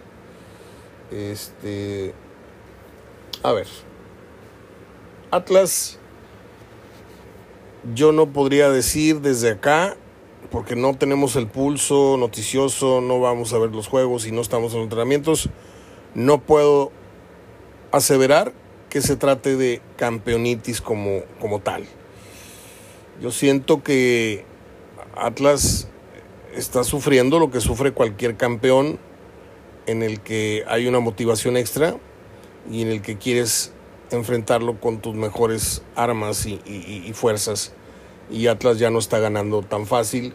Ayer Cholos ligó victoria y Atlas está atravesando una mini crisis que se puede convertir en sí en una crisis importante, pero pues todavía es muy temprano para, para hacer dramas eh, siendo el bicampeón. Y vi anoche, pues tengo que confesar que anoche estaba yo viendo en San Luis Cruz Azul, en la repetición a eso de las 2 de la mañana, 1 de la mañana. Este, cené algo muy pesado y no me permitió dormir, entonces prendí la televisión y iba el minuto 3, dije, bueno, este, me voy a omitir varios comentarios de la crónica porque no quiero este, ni generar chismes ni, ni tener problemas con nadie. Fue muy desagradable ver este partido con esa toma que casi uno se va de hocico, en donde ves puras hormiguitas corriendo, en fin, ya, eso lo hemos hablado varias veces. Y cuando hay un 0-0, el partido casi siempre queda de ver, ¿no? Esa es la conclusión barata de los que ven el fútbol por encimita. Yo vi varias llegadas, yo vi a un San Luis jugando muy bien, yo vi a un jurado sacando dos o tres pelotas de gol. Entonces aburrido, aburrido no estuvo, ¿eh? Para empezar. He visto partidos peores. Cruz Azul va a resentir, sí, va a resentir la salida de este muchacho, al cual creo que se le están haciendo fiestas y tronando cohetes. Son cinco goles en cinco semanas y pues felicidades, ¿no? Pero los torneos cortos son así. Haces muy poquito, en muy poquito tiempo y ya eres el mejor. No, no, no, mi rey. Cinco goles, hazme otros cuatro en las próximas cuatro fechas, hazme otros tres en las próximas. Y ya hablamos de un delantero que está teniendo un gran momento, una gran temporada, pero ¿cómo es posible que estemos ya hablando de no? A ver, Raúl Jiménez, no, sí, es el uno. Luego Funes Mori, no. Vamos a poner al bebote atrás de, Raúl. Y ya lo están queriendo subir no solamente a la, a la selección, cosa que veo normal, como tercer delantero, que no va a haber un solo minuto probablemente, pero pues está bien, se lo ganó. Si es que sigue así. Pero somos muy dados los medios a exagerar, y digo somos porque pues, estoy en el gremio, pero yo no me precio de exagerarle ni apresurarle mucho la carrera. Al contrario, cuando empezaron a meter con calzador, yo fui el primero que dije aquí que ese muchacho estaba muy verde para cargar con la titularidad del Cruz Azul. Lo mismo dijimos del ratón loco este que está en España, que andan notas ahí chicharroneras diciendo que Monterrey lo quiere, la Inés o la Inés, que para mí no sabe jugar el muchacho, tiene mucha habilidad, tiene mucho desequilibrio, pero no sabe jugar. Y en el fútbol decir no sabes jugar es no saber tiempos, no saber este, leer el mapa del, del, juego, porque te dice aquí sí, aquí no, ahora me cambio de extremo, ahora hago la jugada individual, ahora... O sea, el muchacho es de inspiración. ¿sí? Yo no sé si a la hora que esté diciendo esto ya se enseñó a jugar, pero para mí cada vez que lo veo, este, me acuerdo de varios amigos con los que jugaba que eran muy habilidosos, pero no pensaban absolutamente nada en la cancha. Eso me lo enseñó Roberto Gómez Junco hace muchísimos años. Cuando hacía radio conmigo me decía Mario, tú te sorprenderías si te digo que yo jugué con este equipo, con este equipo, con este equipo, y no voy a decir nombres, me decía, pero había figuras que eran buenísimos para meterla, para centrarla, pero cuando les decías en el medio tiempo o en, un, descanso del partido, oye, es que así, así, así, no te entendían, no sabían qué era el, movimiento que les querías proponer, o, o sea, eran jugadores de barrio, de calle, ¿no? Esos que, juegan al, al, toque y a la inspiración y a... En fin. San Luis 0, Cruz Azul 0. A mí no me desagradó del todo el partido. El 0-0 es desagradable a la vista. Pero yo que vi el partido, a lo mejor usted no, no le pondría yo un 5 de calificación, le pondría un 7, 6 y medio, 7. El que fue un juegazo fue León Toluca, pero juegazo, ¿eh? Sobre todo el segundo tiempo. León tuvo que remar por una expulsión y Toluca se pone adelante con un preciosísimo gol de ya se me olvidó el apodo del muchacho, el Piojo Alvarado, no, es el, el, Fideo Álvarez, Fideo. La baja así como con cuchara, el defensa se barre, se, se pasa, no se barre, se pasa y luego fusila a Cota. Un gol que no va a volver a hacer, creo yo, en muchísimos años, porque esos no salen tan fácil. Pero luego una, seguidilla de llegadas y, centros y tiros y, y fabuloso. Me gustó mucho el partido que dio Leonito Luca. Me gusta muchísimo, muchísimo escuchar hablar al técnico de León. Pavia, creo que se, se, se apellida, ¿no? Fabia, Pavia. De veras, ¿eh? Ese señor no vende humo. Ese señor habla cosas macizas, concretas, claras.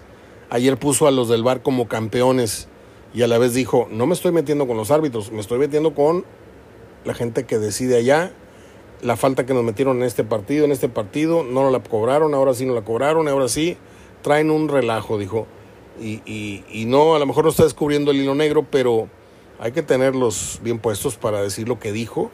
Y también anteriormente, en las primeras semanas les dije que le había escuchado una conferencia de prensa que trato de encontrarla y no, no la hallo, porque la quiero archivar, porque los conceptos que dio de todo lo que es la, la problemática del fútbol mexicano me parecieron interesantes, en tanto fuerzas básicas, en tanto por qué los jóvenes no tienen cabida, en tanto, muchas cosas que dijo son para, para transcribirlas y tenerlas ahí bien presentes, porque pues gente que sabe, gente que, que, que le da una lectura rápidamente y, detectan el problema y, bueno, pues él se está dando cuenta del, cochinero que hay aquí en México.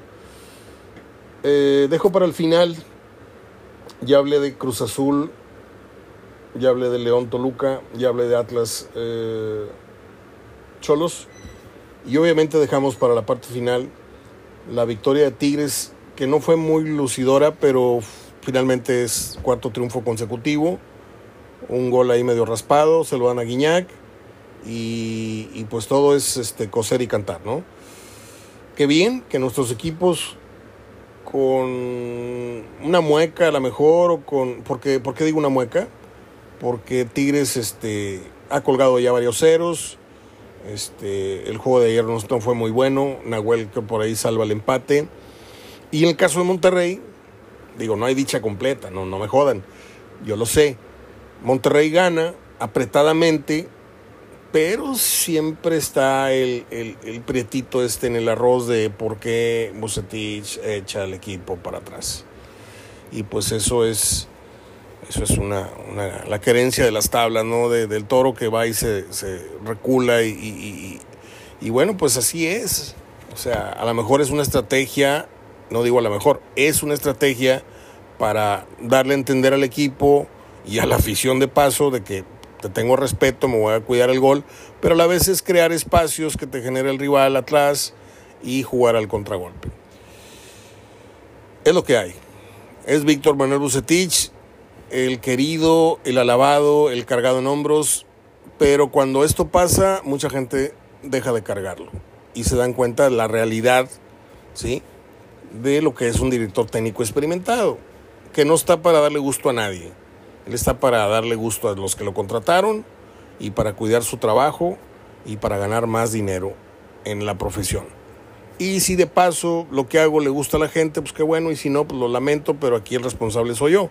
Eso es lo que nunca le va a decir un entrenador. Lo que nunca le van a decir.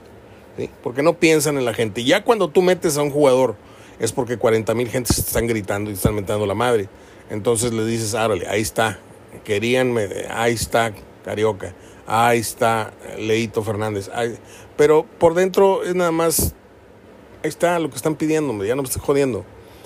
Pero en el fondo, ellos se casan con sus ideas. Eh,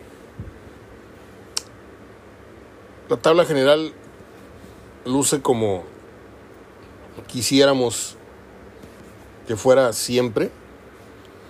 Monterrey Tigres en los tres primeros lugares. Monterrey es primero por cuestión de goleo, pero tienen los mismos puntos rayados Toluca y Tigres, 12. Luego sigue Pachuca, que tiene un partido menos junto con América, tiene 8.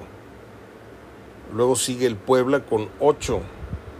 Luego el Tijuana con 7. Atención con Tijuana. Luego viene el Puebla con 6, que perdió, y el León con 6. acabo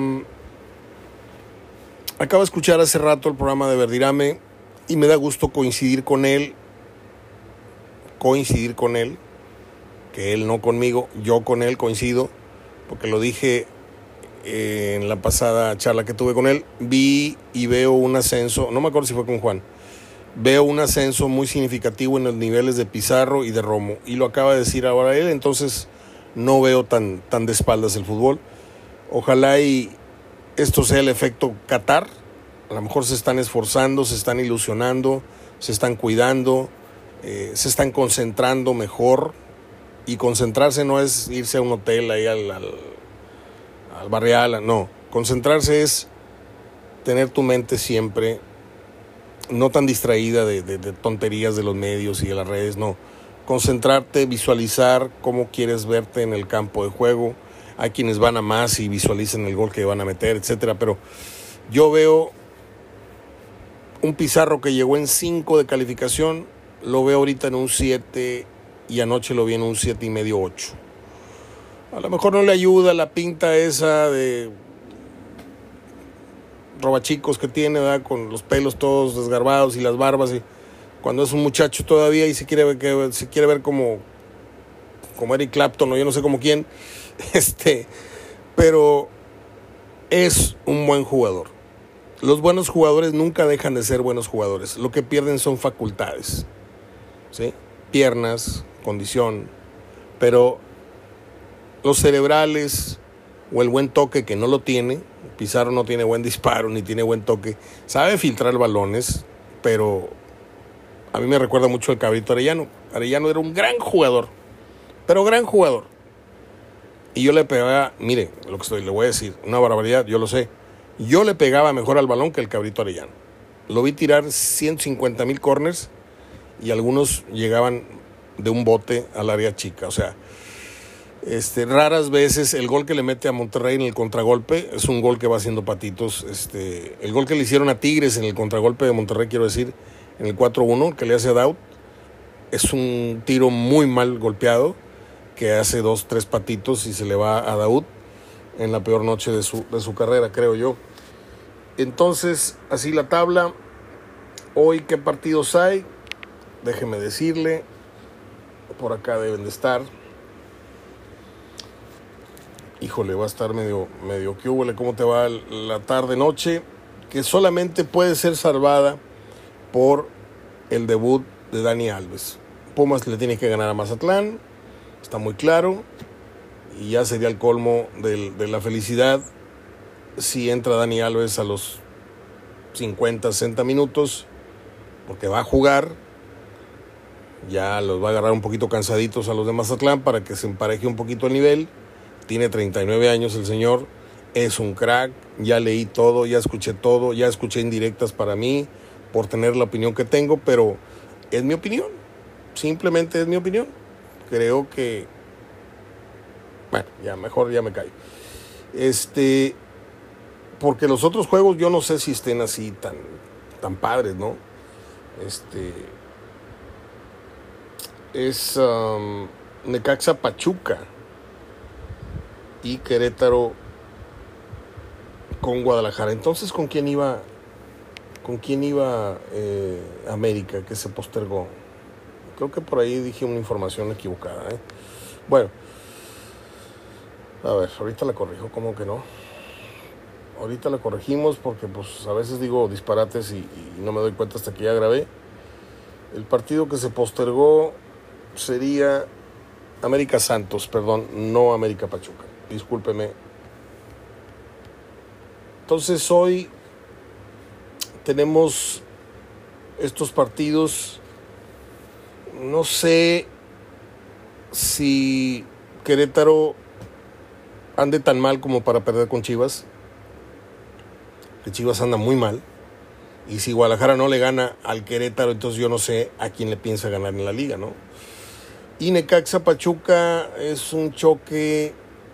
Eh, Pachuca no anda bien. Necaxa es un equipo desangelado, de esos equipos que no pasa nada si vemos o no vemos el partido de Necaxa.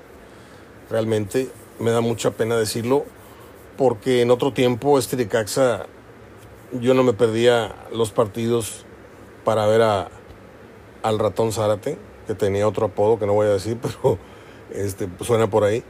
Eh, obviamente Aguinaga, Vilches, eh, Peláez, eh, Luis Hernández por un extremo, Cuauhtémoc por el otro, este, Ivo Basay, ¿quién más? Este, Igareda, um, Becerril, Nicolás Navarro, ya no sé si ya le dije los 11, pero bueno, el Cepillo Ambriz, qué gran equipo. Y de repente se pulverizó toda la fama, todo el prestigio, todo, e incluso, e incluso pues ya, ya ni juegan en la capital, ya andan ahí este, de nómadas, están en Necaxa, en Aguascalientes, y junta más gente un atropellado que, que el Necaxa y que el Pachuca en sus... En Porque, porque esa es la verdad, ¿no? O sea, vemos los partidos y aparte uno se mete a ver las estadísticas de la liga y estamos encontrando partidos con 9.000, con 11.000, con 13.000. Haz a un lado a Tigres y a Rayados,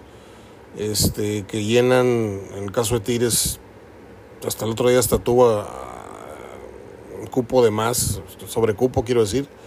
Monterrey no llena sus cincuenta y tantos, pero le pega a los 45, a los 35, a los...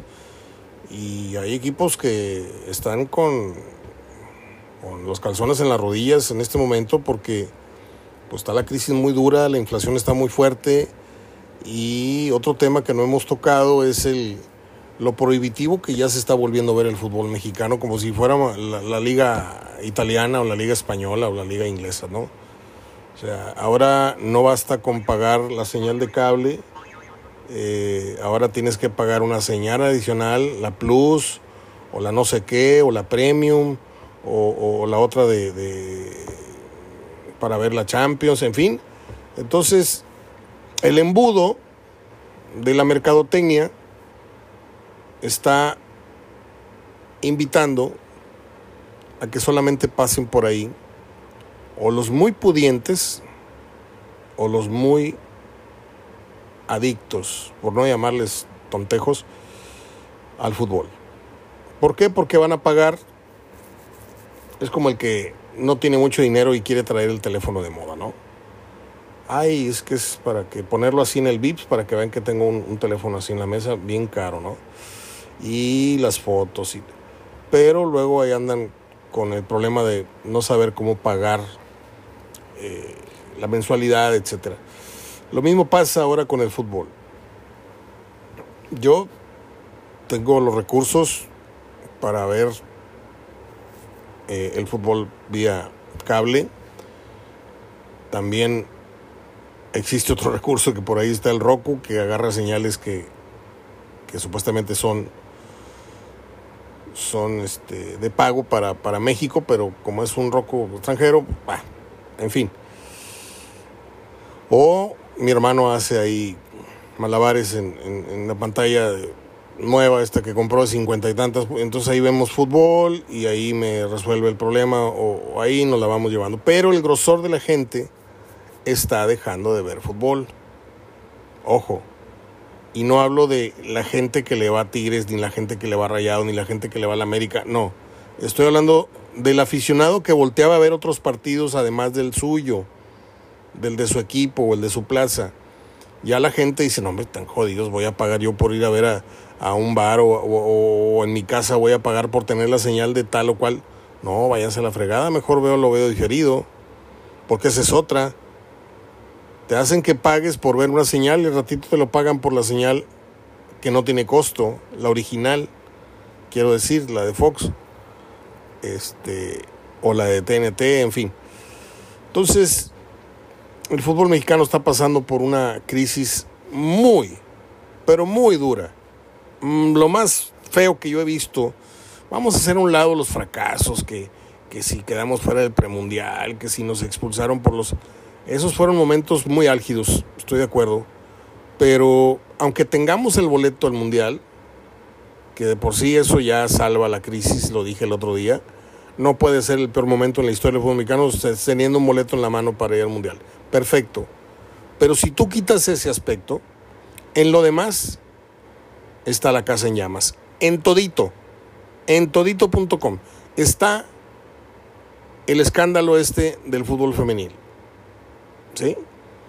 Que como buenos mexicanos se va a saber apenas nada de la verdad.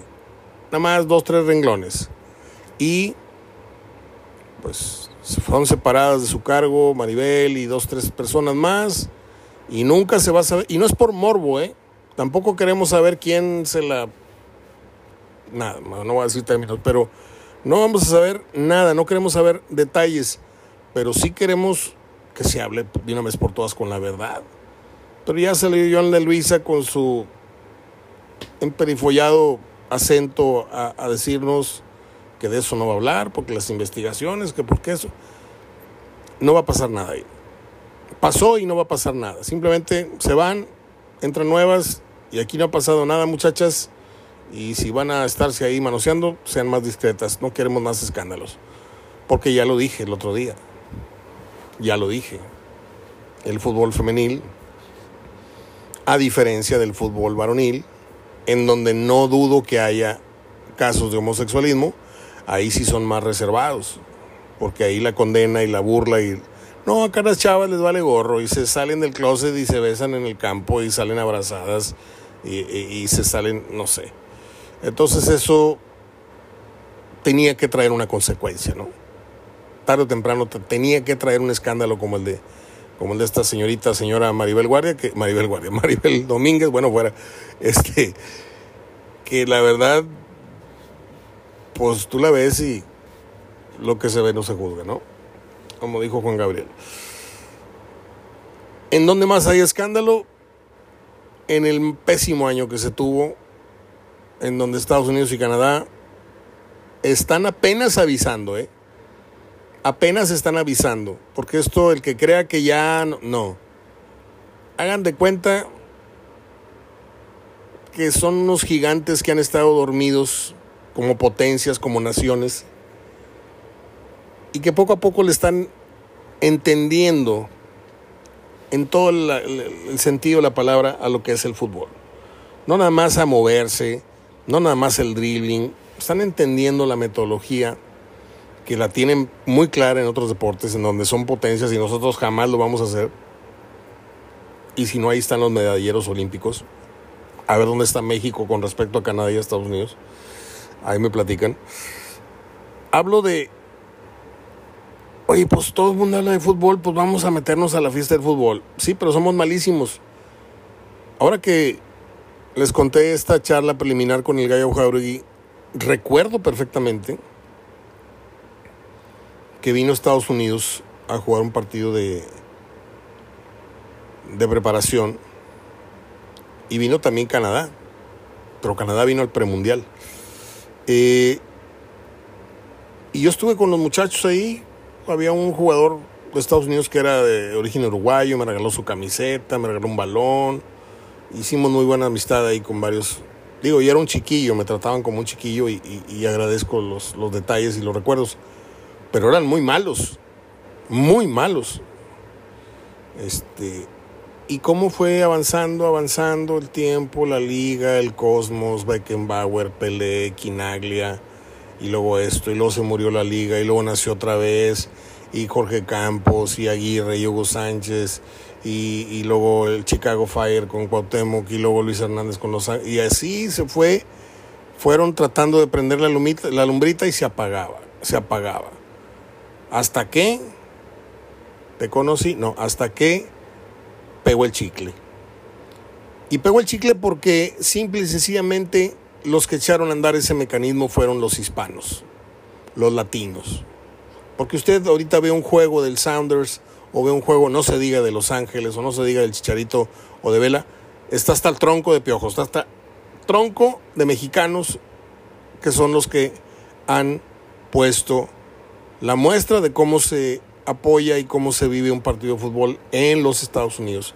Y los gringos dijeron, oh, bueno, ok, guacamole, este, burritos, este, totopos.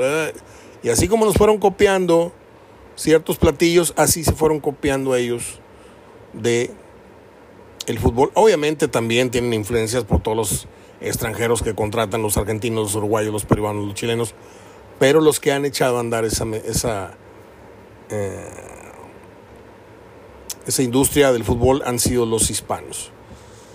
Entonces ha crecido el fútbol norteamericano, ha crecido el fútbol canadiense, pero lo más monstruoso está por venir los próximos tres procesos mundialistas.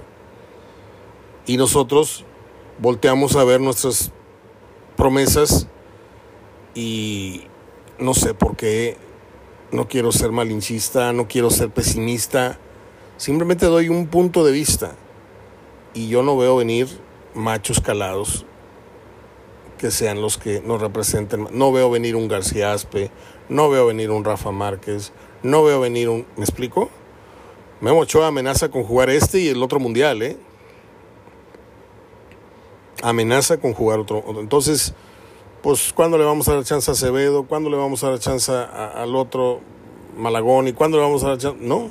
¿Por qué? Porque Aquí vemos y aplaudimos que vengan jugadores de 39 años y aplaudimos que un portero mexicano de 41, 42 años que va a tener, sigan parando y sigan viviendo del nombre y del recuerdo, cuando está clarísimo que a los 40, 42, 43 años y los 39 de, de Dani Alves, ya no estás en tu mejor nivel. ¿Es que todavía juega muy bien? Sí, pero no es correcto que tú le tapes el futuro a un joven o a otro jugador porque tienes 39 años y fuiste muy bueno en el Barcelona. O fuiste muy bueno en el América y te metieron 50 mil goles en Europa, pero tengo muchos mundiales y me llamo Memo Ochoa y quiero seguir parando como si el puesto fuera comprado. Porque ya lo dijo Carlos Reynoso, ya lo dijo el otro, ya lo dijo el otro, entonces tiene el apoyo de ciertos medios que lo avalan y si Memo se conserva, pues seguramente va a parar otro mundial. ¿Por qué? Pues porque tengo, tengo crédito acá atrás, con los que me apoyan, en mis medios, por cierto, TUDN, medio americanista. Entonces, el peor momento del fútbol mexicano. Fútbol femenil, escándalo. Eliminación de Copa de, Olímpicos y de Mundial. Fútbol mexicano, nivel intermedio, eliminados. No vamos a Olímpico, no vamos a Mundial. Fútbol mexicano, pasamos penurias, ya no pasamos tan fácil sobre los gringos ni sobre los canadienses. Sí, pasamos en primer, en primer lugar empatados en puntos con diferencia de goles, segundo lugar. Pero ya cuántos procesos van en la que no la vemos clara, en la que ya no somos el famoso gigante. ¿sí? Yo nada más pregunto, yo nada más pregunto. A ver, acá tengo al gallo Jauregui. ¿Cómo estás, gallo? ¿Ya estás? Permíteme un segundito. Permíteme un segundito. No, ¿cuál es? Bueno, ya tengo aquí a, don, a don Ignacio Jauregui. Yo voy a concluir la grabación aquí. La voy a pegar con las efemérides de hoy. Y la entrevista va aparte con don Ignacio Jauregui. La programo para el día de mañana, la primera parte. Seguimos con las efemérides. Bien amigos de Hablando de Fútbol Radio, para mí es una fecha sumamente emocionante volver a platicar con don Ignacio Jauregui, al que no le puedo hablar de tú, que me dispense, pero para mí siempre va a ser una figura lo más parecido a un tío, se lo dije hace, hace rato fuera del aire, por, por la gran amistad con mi papá, el gran cariño que me dio de, cuando yo, eh, yo era un niño, la gran confianza de poder andar ahí entre, entre ellos, cuando era el técnico de la selección, yo andaba ahí, me sentaba en un balón y oía la, la charla técnica. Imagínense los privilegios que yo viví y todo eso se lo debo a don Gallo, a don Ignacio Jauregui. Señor, qué gusto me da tenerlo de vuelta, aunque sea telefónicamente, pues tantos recuerdos que hay en común. Bueno, mira, este, acabas de decir unas cositas así medias que le llevan uno un poquito al sentimiento, ¿no? este, yo conocí a tu papá, ¿me entiendes? Claro. Tu papá, eh, una amistad muy especial. Lo sé. Era vigilante, el guardia, el que nos cuidaba, el que nos orientaba, o sea, un personaje, ¿no? Entonces, este, te conocí a ti, pues muy jovencito. Eh. Si te puedo decir, no te mentir, me acuerdo, estaba chiquitito, man. Sí. Después tuvimos una relación muy corta, pero yo tuve que salir de la ciudad por, por cosas del fútbol, ¿verdad? Que así es, a veces te quedas, a veces te vas, pero regresas de donde, donde verdaderamente te trataron bien, que es aquí en Monterrey. Entonces esas amistades, yo te agradezco tus palabras, mano. Pero también te quiero este, decir una cosa, tuviste un papá a todo dar. un papá a todo dar. Lo sé, Gallo, lo sé. Y yo tengo la noción de que usted a mí, yo a usted lo conocí teniendo yo menos de 10 años. Imagínate. Échale, yo tengo 51, eh, 61 en, en este momento, a, a, un mes de cumplir 61. Pues imagínense cuántos años de cariño, de respeto, de admiración, este, y de tantas cosas que nos unió en este triángulo amoroso, Gallo Jauregui, mi padre y, yo y luego ya mis hermanos que también les tocó algo también de, de, tal vez de conocerlo a usted, pero el que se lo bebió completito fui yo, perdóneme. Este, su etapa como técnico de los Rayados la viví en la cancha, eh, vi las lágrimas de la gente cuando el Atlético Español le dio vuelta a aquella eliminatoria, vi el robo de, de Jorge Alberto Narváez en el partido de la UDG contra Monterrey, eh, vi eh, los partidos de la selección que usted dirigió, en aquella selección que estaba, pues, para orgullo de muchos, y ahorita es muy común, pero para ese entonces tener a cinco seleccionados de los rayados, en, más el técnico, más el cuerpo técnico, era una cosa fantástica, que, que no lo podían tolerar los chilangos, porque ¿cómo? ¿Cómo el Monterrey es punta de lanza de la selección? ¿Se acuerda de aquellos años? Claro, claro, claro. De la época del de licenciado Alberto Santos. Sí, señor. Esta época de Alberto Santos era, ha sido muy comentada, ¿no? Sí, señor. A veces no les gusta a muchas gentes, a veces este pues este están de acuerdo porque no ganó títulos, ¿no? Una cosa que es muy importante de, de, de esa etapa de él, ¿no? lo que él pasó con esa etapa, sus ideas eran más, más allá de ser un título, ¿no? Sí, Según lo que entendí, yo te voy a decir una cosa, Sí. Pocas veces te he comentado lo que te voy a comentar, ¿no? Yo tenía 30 años, 29, 30 años, Él tenía 25. Ah, caray. Era un chamaco. Eh, yo no lo conocía, ¿eh? En una reunión, en una reunión, ahí en un partido X que jugamos nosotros en México, porque yo era jugador entrenador. ¿Me entiendes? Y en ese, en ese rato, este Mario Castillejos, papá, era nuestro secretario deportivo. Sí, señor. Un, o sea, un personaje. Yo, o sea, yo tuve la fortuna de conocer personajes de Monterrey. Sí. Yo conocí con personajes de Monterrey, de historia. Y, y ahí está tu papá, ahí está Sí. Ortega, ahí está tu Bautista, ahí está Mario Pérez, ¿me entiendes? Ahí está un masajista como Mora, Sí. está Margarito Acuña, Sí. utilero. O sea, una serie de, de- de cosas que ese Monterrey lo puso el censor Alberto Santos. Mucha gente dice el Monterrey antes y después de Alberto Santos, porque el cambio que tuvo él para el universitario ha sido el éxito que actualmente goza el fútbol regiomontano. Totalmente de acuerdo. Totalmente. A ver, vamos. Hay muchas cosas que tú en este momento, ¿verdad? Que me estás este, tocando esos recuerdos, ¿no? No me, no me puedo yo quedar quieto, ¿no? En no hacer este comentario. Yo sé que el éxito ahorita del Monterrey, pues es su estadio, sus instalaciones, pero las primeras instalaciones que existieron en México Sí, señor. fueron las del Cerrito. Sí, Las señor. del Cerrito fueron las primeras. Y manejamos la selección nacional, como tú acabas de decir, con una serie de problemas internos que hay que, hay que, hay que superarlos. ¿Me entiendes? Sí. No, nos hicieron dos jugadores por equipo. No teníamos to- pues, dos jugadores para agarrar una selección para jugar a. Brasil en Maracaná. Sí, señor. Y luego ganar, no, tampoco. ¿verdad? Perder, eso ya pensaban todos que íbamos a perder. Que lo lleven, ándale, desde empezando con el señor que merece mis respetos, porque el señor Guillermo Cañedo hizo mucho por el fútbol mexicano con su, con su etapa de pentagonales. Sí, señor. Llegó al Mundial a México con estando él en FIFA. Fue secretario de FIFA. México ha tenido personalidades y Monterrey no se queda atrás. Pero la gente del centro no está muy de acuerdo. ¿eh? Entonces metieron zancadillas, zancadillas, castigaron al licenciado Santos tres meses, y luego lo castigaron seis meses, y luego me castigaron a mí, y luego castigaron a Nacho. Nacho y así es. O sea, entre todos esos problemas, Monterrey, Monterrey, estoy hablando de Monterrey, ha salido adelante. Estoy de acuerdo. Eso Recuerdo, es un... recuerdo también, un- don Gallo, recuerdo aquella temporada donde casi llegan a la cifra de los 80 goles. O sea, no había un equipo más goleador, más espectacular que Monterrey.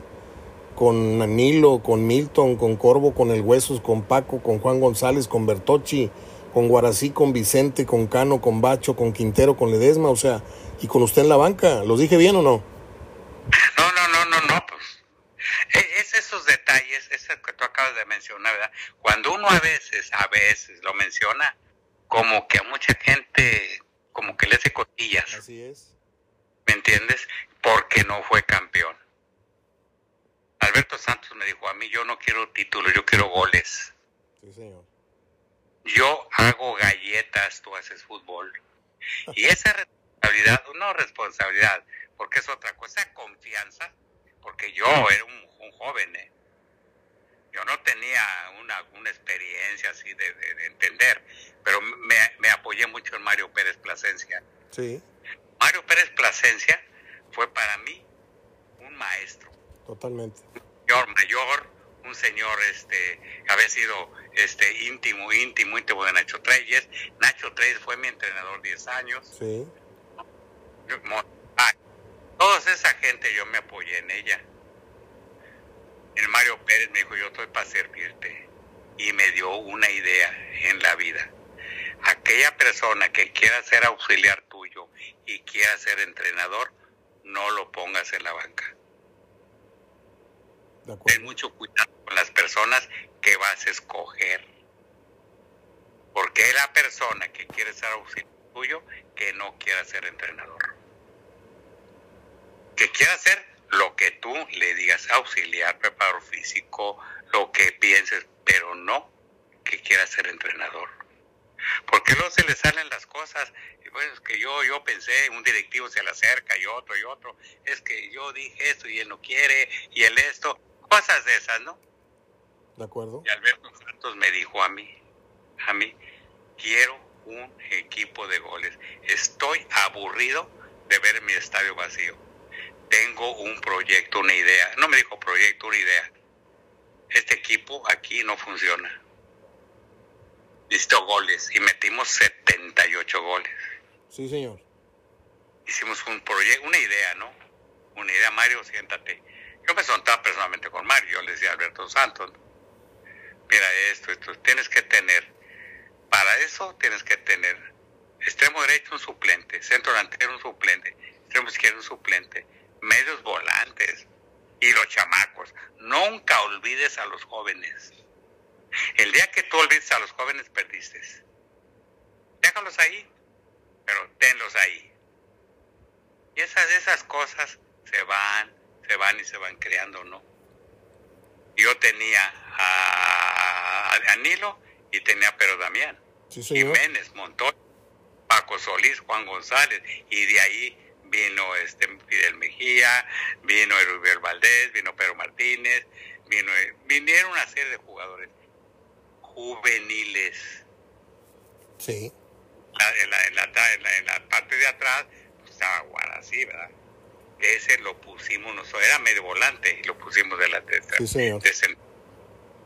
Cuando se nos lastima, Musante, no sé si te acuerdas, Musante, Claro. un gran defensa central argentino. ¿eh? Vivía a la vuelta de mi casa, ¿cómo no voy a acordar? Ah, bueno, se nos lastima del tendón de Aquiles y entonces pensamos en otro defensa central y yo pensé en título y él no pensó en título. Entonces yo traje a Peña. O- Este Mario Pérez se fue a, a Tampico y trajo a Bacho, trajo a Ricardo Díaz, trajo a Paco Solís, trajo a Saldívar, ¿entiendes? Sí. A Mario Díaz y el último que trajeron Moses. Lalito Moses, un saludo para él. ¿no? Y ya, ya, yo ya después de ese partido que tú mencionas, de Atlético Español, ese partido de Atlético Español hubo detalles. Y yo, eh, porque el partido lo ganábamos nosotros. Sí. Antes de empezar lo ganábamos. Porque luego fue un penalti que 5-3. Peña. Y después pasaron cosas y teníamos un equipo para no echar ni para atrás porque a Alberto Santos no le gustaba eso. Por eso yo, yo te voy a hacer esta mención. A veces los directivos pedimos y a veces los técnicos mandan. Ya. Con Alberto Santos él pedía, ¿eh? yo quiero esto. Un día me dijo, oye Gallo, oye, oye Gallo, este, pues, a ver, vamos a ir a León, en León. Y dice, no vamos a perder. No, digo, yo para no perder, pues me echo para atrás. Pongo esto, a ver, y quedamos 0-0. Dije, ya ves qué fácil es. Es más fácil perder y empatar, porque ese empate puede ser derrota. De acuerdo. Y de ahí empezó otra idea. Y cosas así que te estoy platicando, este, detalles, pero el fútbol tiene ahorita, ahorita unos cambios eh, enormes. Pero un, un recuerdo del Monterrey, un recuerdo de ese Monterrey cuando hizo el Cerrito. Las primeras instalaciones, voy para atrás, que hubo en el fútbol mexicano, Sí, señor. fue el Cerrito. Ahí nos concentramos, yo, él me mandó a Europa. Lo sé. Y usted me se, mandó a Europa, usted se trajo, usted se trajo el diseño de todo lo que fue el cerrito. Exactamente. Yo sí, lo el sé. Señor me, el Señor me dijo a mí, dice, tú, yo lo hago, sale. ¿Qué más quieres? Yo hago galletas para hacer fútbol, ¿qué más quieres? Con esa confianza, ¿me entiendes? Sí. Yo por- cuando pedimos con Atlético Español, yo le dije a él, Alberto, Beto, por favor, siéntate. Me voy. Tú no te vas. Beto, me voy. Todo tiene un hasta aquí. Todo tiene un, un inicio, pero también tiene un fin. No tienes idea lo gracioso que estoy contigo. Ya te dije que no te vas. Tú serás aquí el secretario. No, no sé, tú no te vas. porque yo cuando iba por los jugadores, ¿verdad? Pues yo iba, yo fui a, su, a sus casas, ¿eh? yo fui a casa de Bertocci, Claro. yo fui a casa de Nilo, yo fui a casa de Corvo, Fuiste yo por ellos. Montoya, yo fui a casa de Montoya, en, en- ahí en Iztap, en, ahí Sí, en sí, cerca de. México. Sí. Yo, yo fui ahí por ellos, yo fui por Quintero, ¿me entiendes? Yo fui, yo personalmente fui por ellos. Yo fui a, yo fui a, este, a, a Saltillo con Mario, cuando me trajo a Rubiel, a Pedro Martínez y a Víctor, y a Víctor, a Víctor Rodríguez. Yo fui por ellos. Y teníamos esa, porque eso me dijeron, tienes que ir a ver cómo está el ambiente. Yo cuando fui por Milton yo fui a su casa.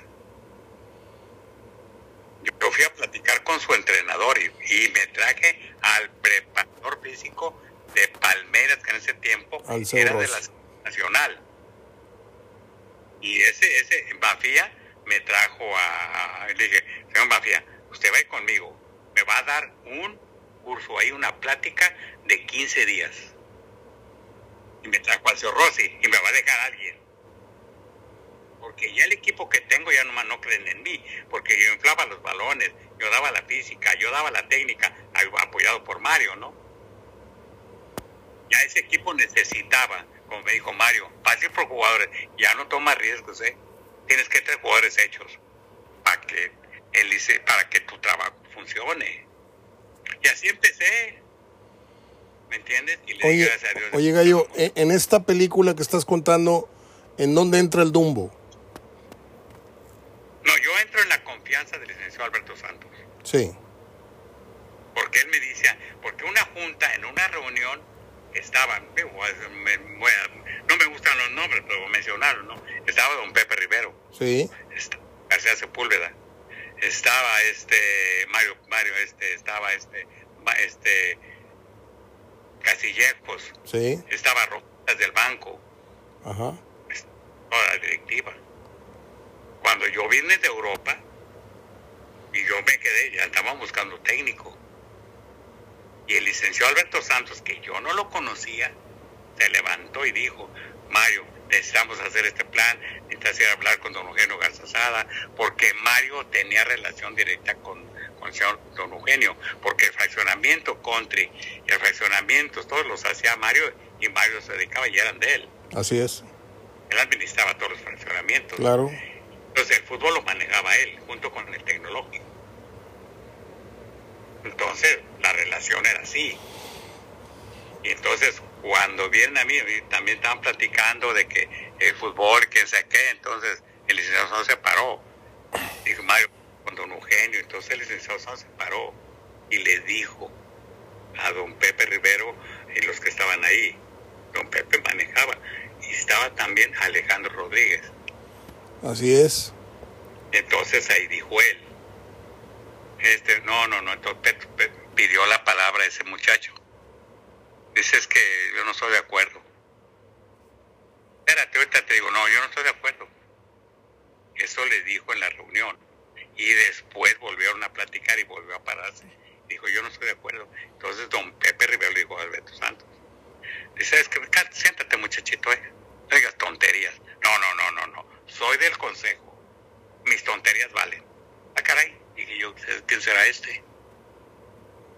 Y siguieron platicando y entonces... Ahí conoces a Alberto Santos. Ahí conocí a Alberto Santos. Mira qué buena anécdota.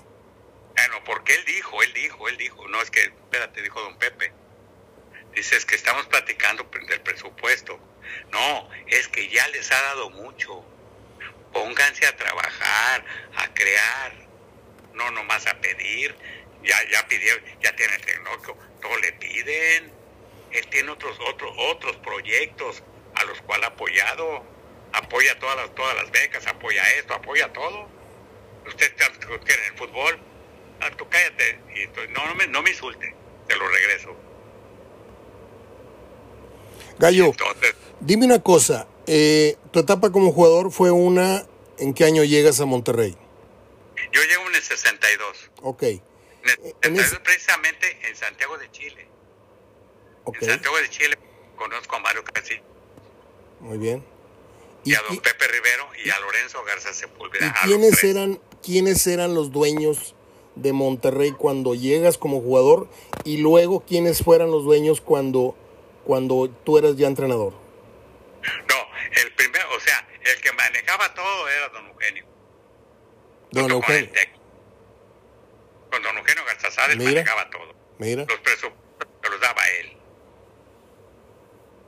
Cuando yo llegué. Muy Después la historia fue que quedó este, este el doctor Canseco, Exacto. papá Urdián, ya me di cuenta de todo eso, es otra cosa, ¿no? sí, Pero el que dio la lana siempre fue él. mira, Él lo rescató de la lana que perdían los urdiales y lo perdían este, este, el doctor Canseco y todo, ¿verdad? Porque ellos ponían a veces su lana para los viajes y todo, ¿no? Se entra Mario Castillejos y todo, y don Eugenio se hace cargo de esto. bien, Y ahí nace un poquito el Monterrey. Yo me doy cuenta el Monterrey que existe cuando viene el accidente.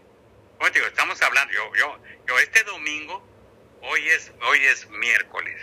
Señor, Este domingo que viene yo cumplo 85 años. Madre Santa. Parece que, yo- parece yo- que estoy hablando con un no, chamaco de oye, 60. Espérate, yo conozco la historia del Monterrey cuando tiene el accidente en Lago de Moreno. Sí, señor. Desde ahí tengo la historia más o menos. Sí, sí. Y vengo acá y me la amplían más. Me la amplían más y conozco más del Monterrey. Yo vengo al Monterrey todavía en el 62, todavía juego el clásico contra, contra Jabatos, Sí, todavía Universidad, los Tigres no existían. ajá. Entonces esa historia, esa historia viene de mucho atrás. ¿Y siempre fue lateral? No, primero fui medio volante en el Atlas. En el Atlas. Y después Felipe Setter, junto con Roberto Macharelli, me ponen de lateral izquierdo. Bien. Porque ellos, para el campeonato, compran al, a Belio El Pizar, un tico, un costarricense, para que juegue la media cancha Sí. con José. Y entonces yo jugaba con otro novato, yo y Sánchez, el, tal como iba Sánchez, y después él ya jugaba defensa central, porque eran tres defensas nomás. Sí, sí. Entonces, tú naces, en- naces para el fútbol profesional como atlista. Yo, yo, mira, yo le doy gracias a Dios, me hinco y mis bendiciones que me caigan, ¿no? Yo, me, yo en el Atlas nazco y me realiza el Monterrey. ¿De acuerdo? Yo ahí na- yo nazco en, en el Atlas, de joven, de niño, de muchacho, conozco a, a dos gentes sensacionales. Digo, tuve la fortuna de conocer mucha gente, pero conozco al padre Chayo y al canónigo Ruiz Medrano. Ya. a Tetualbo, a Felipe Setter, a Pepe Aguilar, a Domingo Carvalho, una serie de gente, ¿no? Que nace el Estadio Jalisco. Y ellos van por mí en 62. Yo juego el primer mundial por el Atlas Ya. y el segundo lo juego por, por, por el Monterrey. Yo llego aquí a Monterrey cuando estaba Claudio Lostanao, Humaital, Gato Cuenca, Raúl Chávez, Pello, Pello Hernández, Sí. Ángel Ama, el, eh, este muchacho, el Jarocho Molina, Sí. el ranchero Gutiérrez, Eugenio Almirón, este, Mer- el Marro Ahumada, ¿Mercado? este, no, me- Mercado, claro, Claro, fue- claro. después de ese árbitro, Claro, sí. después de ese árbitro, y en la portería estaba el brasileño, un brasileño grandote, ¿cómo se llama? No, ahora sí que no se me va a olvidar, no, grandote, y Pablo Guerrero. Sí. Y yo llego con ese equipo. Bebé. Entonces, el el era Terrón.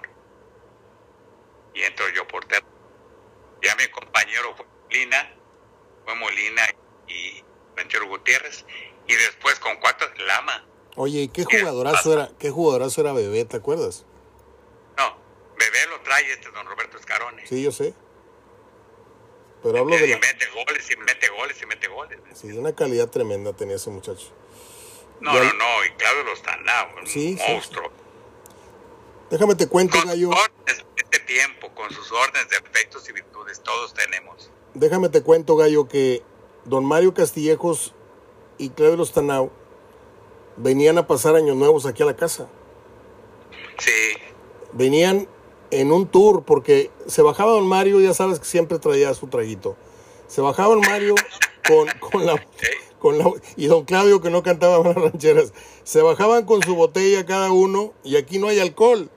Entonces bajaba don Mario, los abrazos, la gritadera, mi mamá emocionada, y pasábamos todos a la sala y estaban por espacio de dos horas y decían, nos vamos, vinimos a darles el abrazo de Año Nuevo, ahora vamos a otra casa. Y así andaban, este, echándose sus, sus pistitos. Mario Castillejos era un personaje. Claro que lo era. Claro que lo era. Don Mario, yo siempre le tuve mucho cariño y luego la amistad con Mario también fue muy fuerte, pero ahí hubo intereses, hubo un celo profesional. Este, yo inicié prácticamente a Mario, mucha gente no lo sabe, él inició conmigo en, las peñas y, copió muchas cosas y, qué bueno que le fue bien.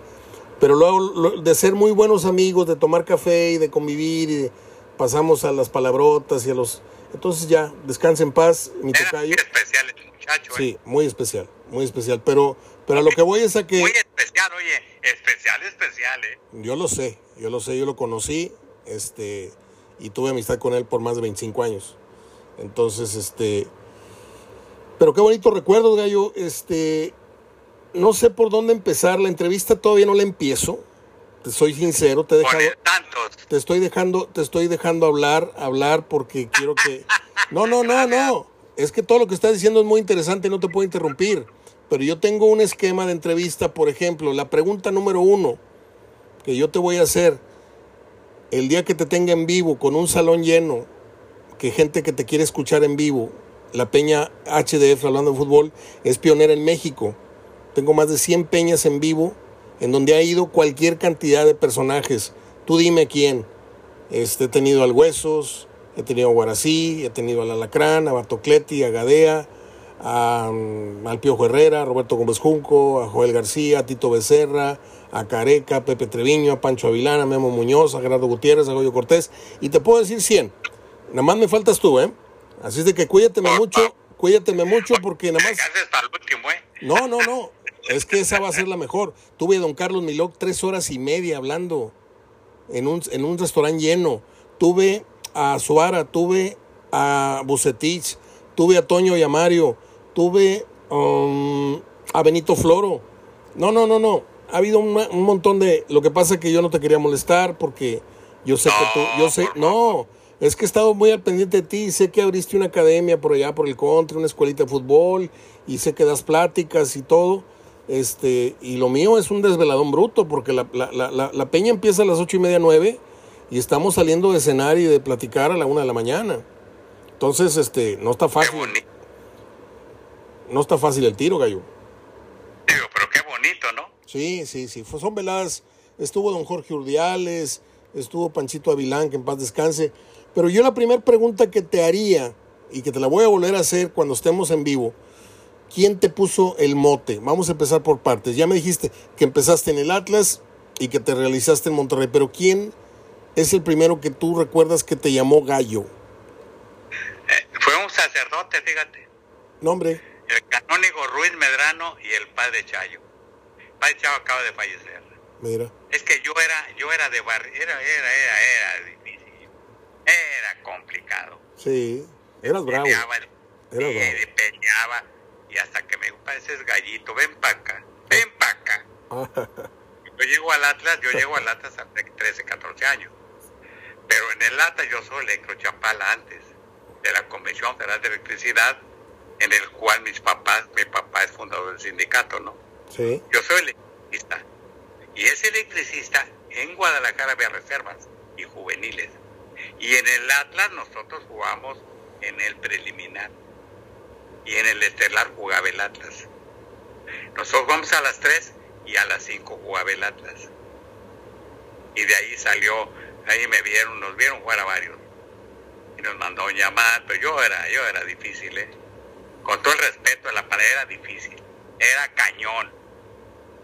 Dios me dio la bendición de ser jugador, yo no sé por qué. ¿Nacido en Guadalajara?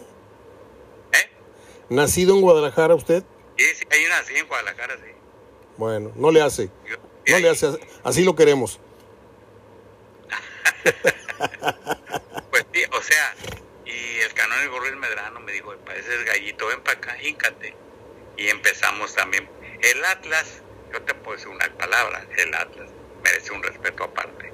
El Atlas es la academia del fútbol. Sí, señor. El que no juega la pelota, no juega. En los tiempos del Atlas. El Atlas es campeón en el 51. Yo llego en el 55, 56. Y todavía queda, queda todo el estilo del Atlas. Yo agarro el estilo del Atlas, los niños catedráticos, los amigos del balón, Javier Novelo, Baldati, y llego aquí con Roberto Escarone, con Claudio, pues hay que tocar la pelota. Yo vengo de un mundial, del Atlas. A ver, Gallo, voy a abrir un paréntesis. Gallo, porque era peleonero, ¿eh? Ahí te va, Gallo. Voy a abrir un paréntesis. Voy a abrir un paréntesis que me, lo propone tu comentario. Ahorita seguimos con la, cosa de la historia. ¿No sientes tú que el futbolista hoy día, ahora que los ves patear, ahora que los ves cobrar eh, tiros libres de, de, colocación o de disparo de, de potencia, ahora que los ves en los cambios de juego, ahora que los ves con los controles orientados, eh, ¿no sientes tú que, ya no digamos tus tiempos académicos, eh, hablemos de Galindo, hablemos de Aspe, hablemos de, Tomás Boy, hablemos de... ¿No sientes que el jugador en los últimos 10, 20 años ha perdido mucha calidad técnica? Te voy a contestar de esta manera. En los tiempos de que yo estaba con él, con Galindo, yo debuté a Galindo, acuérdate, en Tampico. ¿eh? Benjamín, claro. Muchas años, ¿eh? Yo, yo puse, yo puse yo a los que tienen calidad, ahí te va. Antes decíamos, cuida la pelota, toma la pelota. Ven, la pelota, para la pelota, toma un, toque, dos toques, la pelota, la pelota. Hoy ya no. Hoy se llama recupera la pelota, quita la pelota, recupera la pelota. Y eso ha cambiado un poco. Jugador que no recupera la pelota o no marca espacios o no regresa, ya se complica. Se complica. El último comentario que estoy haciendo ahorita es el que le hizo el entrenador del, del, del del, del Manchester City, Manchester United, a Cristiano Ronaldo. Le dijo, yo lo voy a enseñar a que regrese, a que quite la pelota. No, señor. Eso son lo que se ha, ha perjudicado un poco esa calidad de Tomás Boy. Imagínate tú a Tomás Boy marcando. Claro. Imagínate a Benjamín Galindo marcando. Imagínate a una serie de, a, John Cruyff marcando. Le, le, está pasando ahorita al jugador de Toluca que no quiso Tigres dos veces, a Leo Fernández. Aquí lo traían a la corre y corre y en Toluca juega libre, juega con la, la técnica y la confianza y mira nada más las, la, la, de goles que lleva. O sea... Eh, no te quite la calidad por marcar, por correr, por obstruir, por parar el juego. Que pare la pelota, que no corra, que ya lo paraste, que eche la pelota para atrás, ya cumpliste. No, le quitas el talento. Imagínate a Claudio Lozano marcando. Claro. Para eso estaba Lama. Lama marcaba y, marcaba bien. A ver, Gallo, aquí se abre un, apartado muy interesante de lo que estamos hablando, porque entonces son los técnicos y su necesidad de conservar su trabajo los que fuerzan al futbolista a perder sus condiciones naturales a cambio de servir al técnico en la necesidad de no perder los partidos y marcar más. Yo recuerdo al Monterrey que dirigías tú, este, el Tano Bertocci no era ninguna saeta. Era un jugador lento, semilento. Era un tanque. Pero, pensaba rápido. ¿De dónde era veloz? Bertocci, ¿de dónde era veloz? De nada. De, la cabeza, sí. Claro. Había que despejar, había que deshacerse de la pelota rápido. El único rápido ahí en el medio campo era Paco Solís. Porque Juanito, Juanito y Bertocci eran, eran cadencia. Claro, él y Juan González tienen que marcar, tienen que correr y el otro servir. ¿A quién le servía? ¿A quién? ¿A Nilo? ¿Al Hueso? ¿A Pedro Damián? A, ver, ¿A Milton Carlos? ¿A Corvo o a Montoya? Así es. No había que meter mucho. Marca, quita. Oye, Milton baja. Nilo, marca. No. Para eso están los defensas. Hoy los defensas, ¿eh? son carrileros. El extremo desapareció. El defensa tiene que llegar de, del área grande a la otra área grande son 25, 25 son 50 metros. Quedan otros 50. Esos 50 los tiene que correr él, ir y venir. Más marcar, espérame tantito, papá. Pues. Entonces metes ya dos medios de contención, metes tres de contención, metes cinco defensas. Ahora sí, tres centrales y dos carrileros. Los tiempos cambian. Claro. El fútbol cambia. Y lo que tú acabas de decir es la chamba. El trabajo te ha hecho la seguridad. Tienes que tener seguridad y para ser seguro tienes que defender la puerta. De acuerdo. Dice una persona sabia que nos dijeron, antes en las casas no había nada. Pásale, éntrale, después vino la llave, después vino la trama. Ahorita, pues un lío, ya tienes cámara, ya tienes cámaras para que no entren. Exacto. Y el fútbol eran tres defensas, no, luego cuatro, ahora cinco, un medio de apoyo, dos medios de contención, tres medios, uno, uno, y es un lío. Sí, señor. Entonces, protege tu resultado. Si tú ves los resultados, ¿cuántos goles mete el campeón goleador? ¿Cuántos metes metió el último? Nueve goles. Sí, señor. ¿Cuántos metió Alángara? 48. ¿Cuántos metió el último gran goleador extranjero que tuvo el fútbol mexicano? ¿Cuál fue? El último. Caviño. No. Bueno, bueno, hablo, bueno, hablo, hablo de los 36, 34 goles que metió Caviño. De Toluca. Sí, pero el de Toluca, el de Toluca Cardoso, obviamente. Cardoso, ¿no? Sí, sí, Cardoso. ¿Cuántos goles metió? 29. En un torneo corto, sí. ¿Me entiendes? Entonces, eso te da una idea. Y cuando tú ves el fútbol, estás viendo cuántos tiros a gol hizo ayer. Ayer. El, el, el- el- el- el América contra contra este contra Real Madrid. Sí. ¿Cuántos goles? Tiros a gol hizo. Tiros. Un campeón de la Champions, ¿eh? Ojo, ¿eh? Está bien, que es un partido este, este de práctica, de, de pretemporada. ¿Cuántos hizo? Cinco. ¿Cuántos hizo el América? Tres. Entonces el juego a medio campo. Y atrás, a medio campo y atrás, a medio campo y atrás.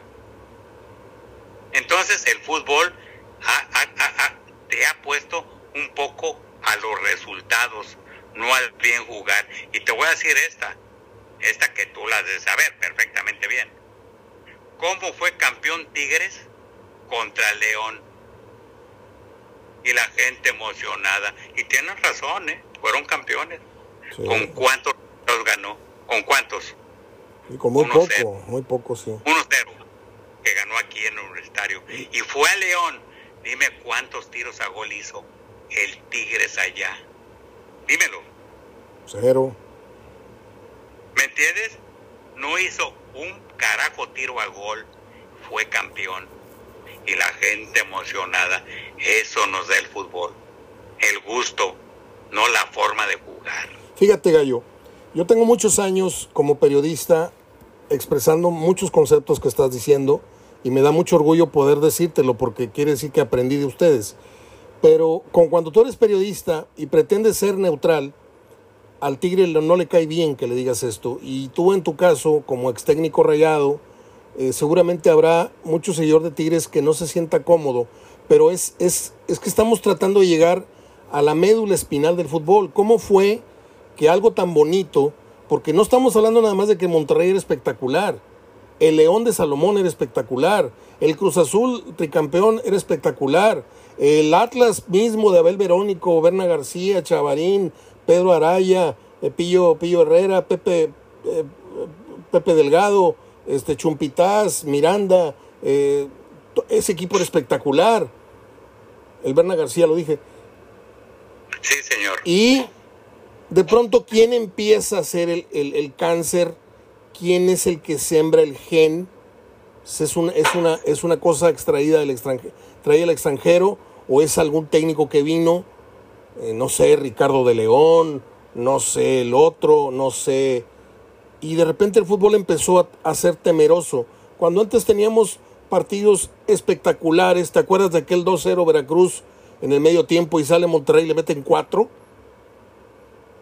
¿Cómo te vas a olvidar de ese partido? ¿Cómo?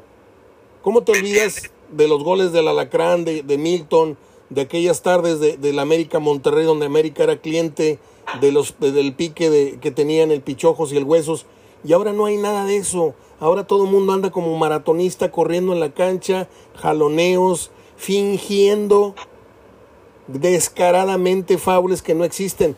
Tú recuerdas honestamente, Gallo, en tu época como jugador y luego como entrenador, ¿tuviste algún jugador? Digo, no digo que no existieran, ¿eh? Estaba el Cocodrilo Valdés y estaba el actor Anguiano por poner dos.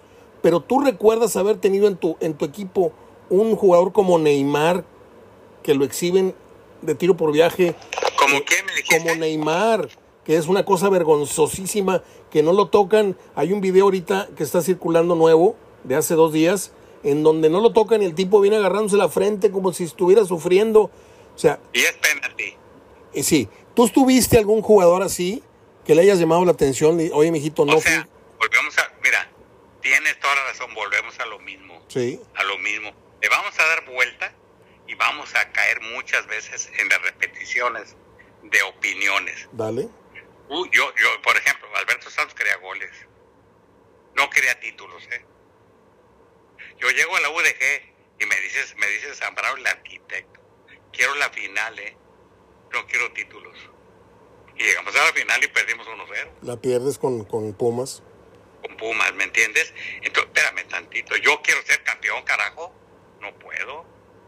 No quieren. ¿Por qué no quieren? Yo llego a Toluca y está el Tuca conmigo de compañero. ¿eh? Yo lo tengo de jugador. Mete 23 goles. El Tuca quiere ser entrenador. Es jugador, pero quiere ser entrenador. Y mira, lo logró. Está bien. Vino aquí a Monterrey con Pancho Avilán Sí, y lo quitó. Ya lo quería quitar.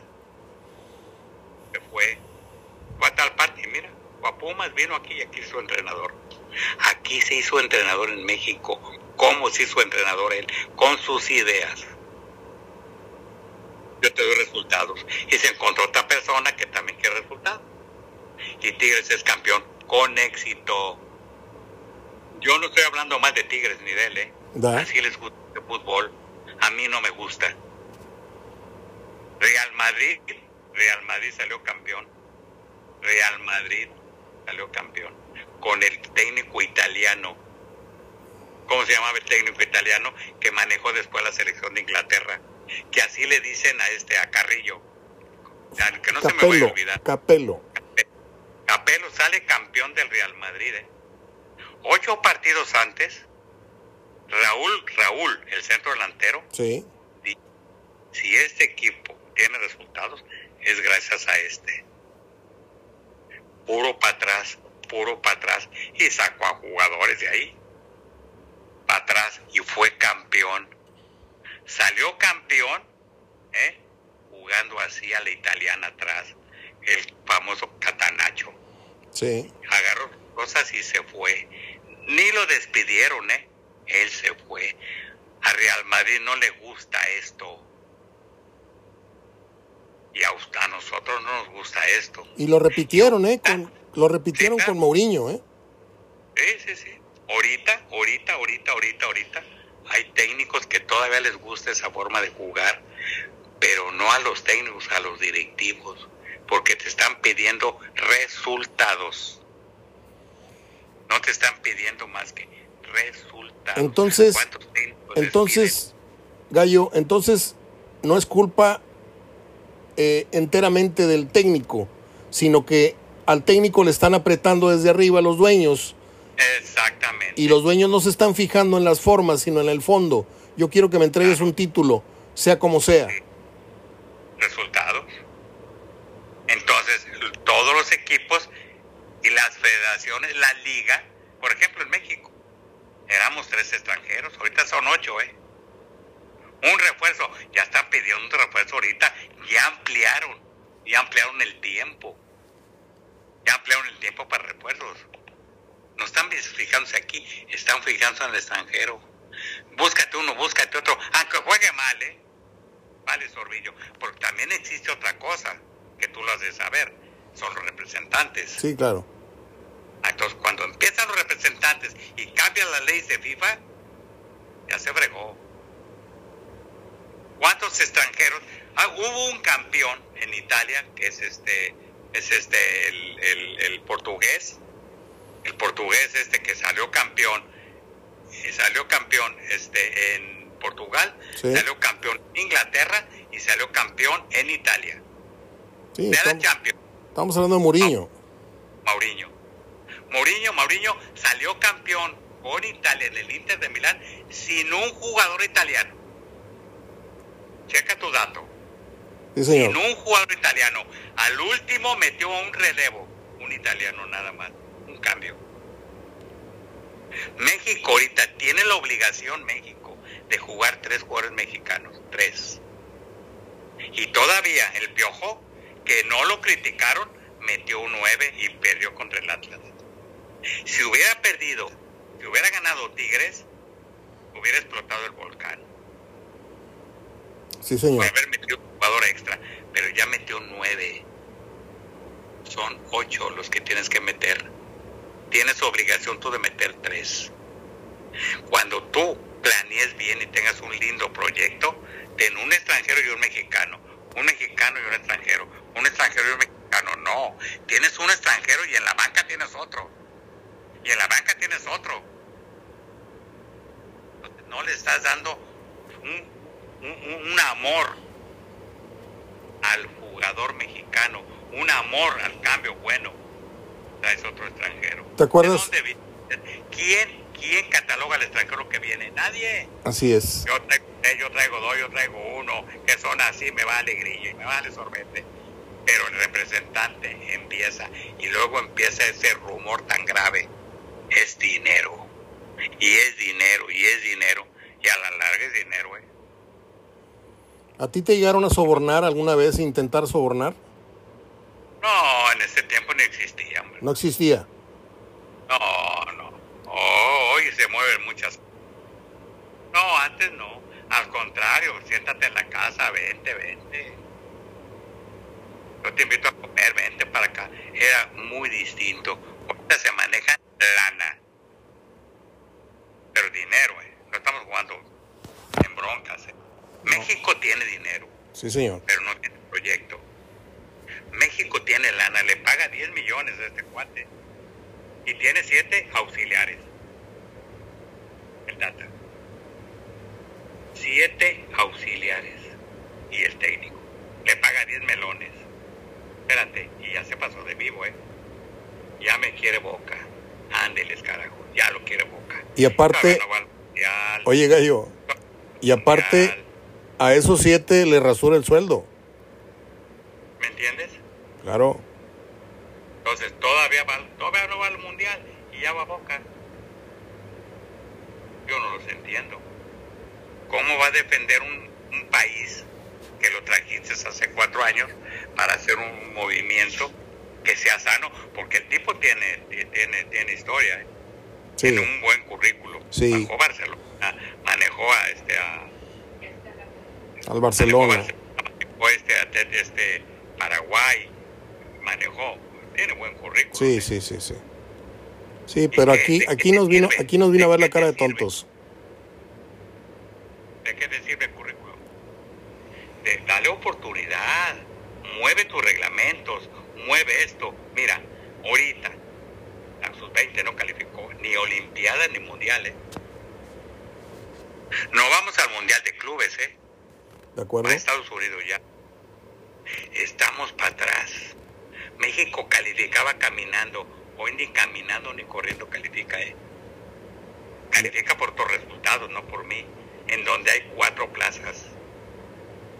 Antes había una, luego dos, tres, y ahora son hasta un repechaje. Y a hoy, en vez de ser 32, 34, 32 selecciones, van a ser 48 selecciones para que jueguen todos. Negocio, papá. Negocio. ¿A dónde viene? Unidos, ¿a dónde viene acá? ¿Y nuestro fútbol qué? Dime, ¿qué? ¿Qué me ofreces, por favor? ¿Qué me das? ¿Cuántos jugadores? Ah, dígase sí, ¿cuántos mexicanos? Dímelo, ¿cuántos? No, pues no sé. De, de cantera, cantera, ya lo mandaron allá a Juárez a, a dueñas. Así es. ¿Me entiendes? Ese era canterano, ¿eh? Sí. No, yo, y el Piojo tiene razón, es que yo me tocó lo más difícil, rejuvenecer el grupo. Trae una bronca por sacar a este cuate, al brasileño. La carioca. Trae una ¿eh? porque la gente lo quiere. Yo te voy a decir una, y eso tú lo sabes, pero estoy diciendo una cosa que me meto en lo que no me interesa. El estadio estaba lleno, ¿eh? El partido pasado estaba lleno. Sí, señor. Tigres es más lleno el estadio. ¿Qué le puedes pedir? Que no pierda 1-0. 1-0, Monterrey 1-0. Antes éramos de 3, de 4. Así era. Hoy el 0-0 queda. ¿Cuántos tiros a gol hiciste? Mira, tú acabas de decir una cosa muy importante. Hoy bu se busca a la gente que corra, que corra. Ya traen sus chalecos para ver cuánto corres. Sí, señor. ¿Me entiendes? Eso tú lo sabes. Sí, señor. Y tú lo dices, la gente a veces se molesta. Y si van a oír lo que yo les digo, me van a molestar conmigo. No, Gallo, aquí hay gente muy pesante. Este, yo no soy un comentarista, nunca lo fui.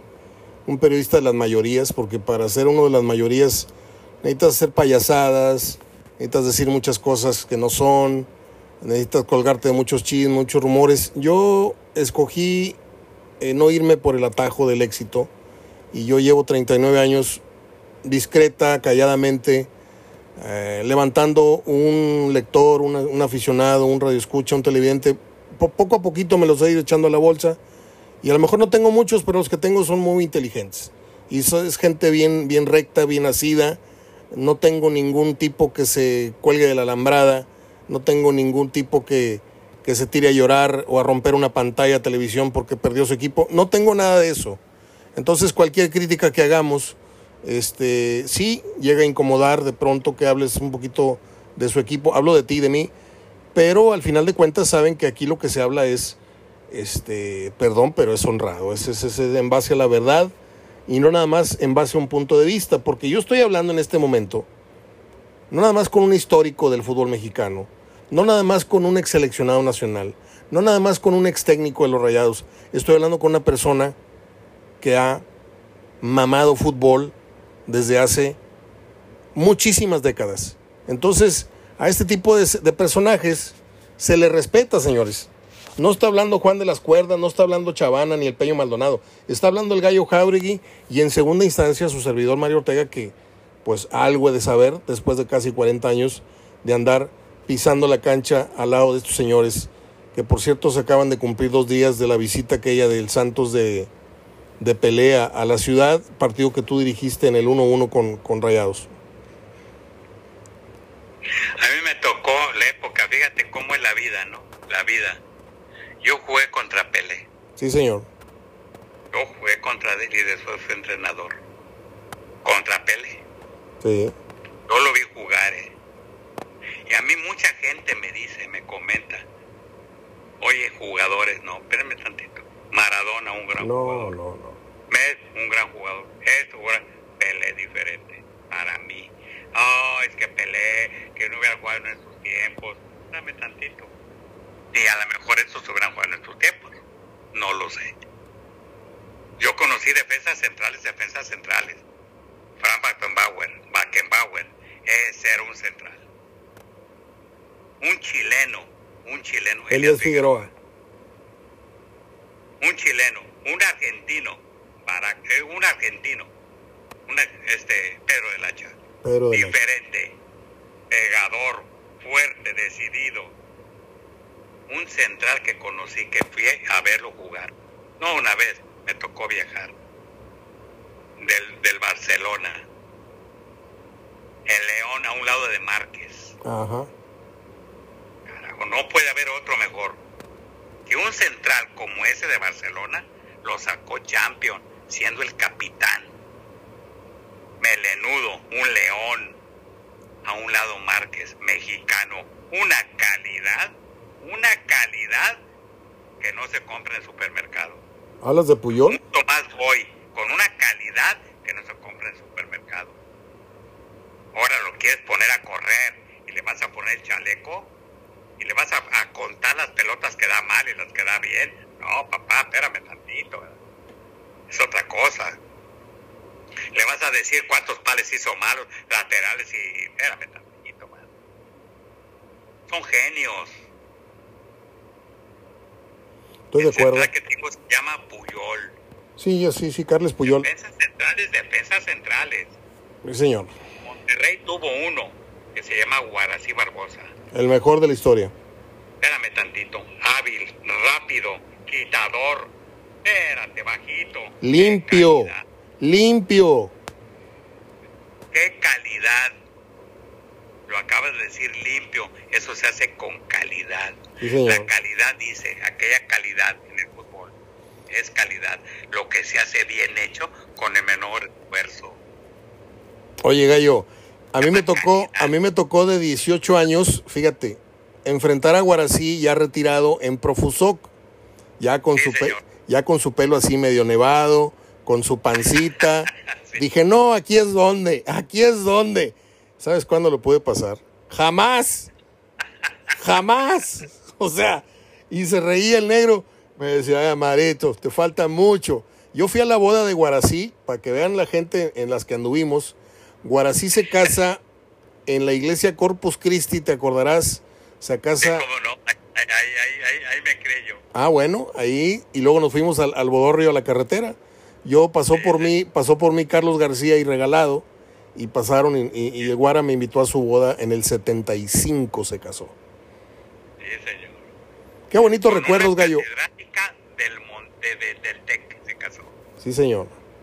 Una dama se casó. Sí, señor. Oye, Guara, ¿qué quieres? Soy Dios, mira, me quiere, yo la quiero. Muy bien, mi Guara. es, es un personaje, Guarací Barbosa.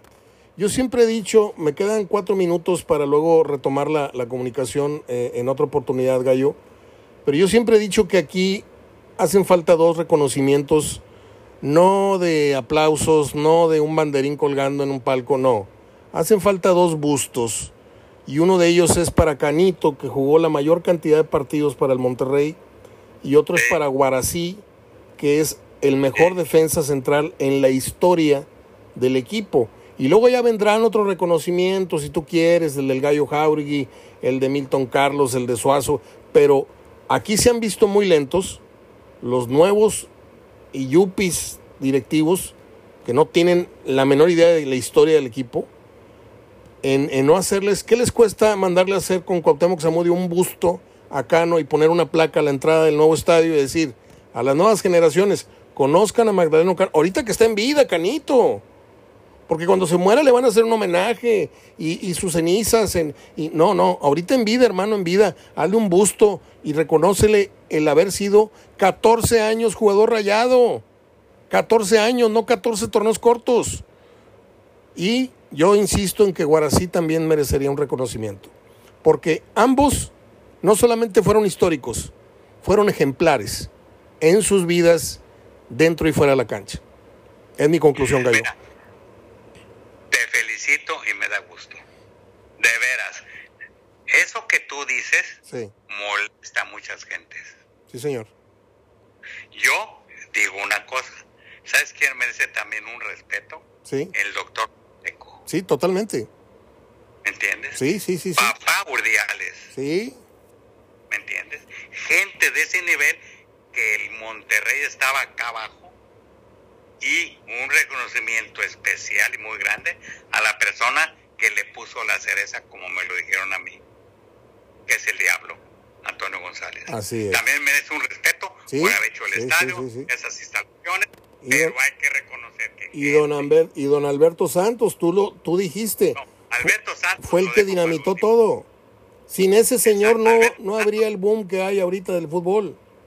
Claro, Alberto Santos no merece un reconocimiento, merece una estatua, una estatua y una estatua. Los que quieren entender, los que no quieren entender, no es posible. Muy bien. Van a decir esto, que esto. Pero las gentes como tú que lo vieron, yo por ejemplo te puedo decir otra cosa, ¿no? Yo conocí también comentaristas, comentaristas muchos, ¿no? Hay gente que es buena, mala y regular, hacen su trabajo y hay que respetarlos.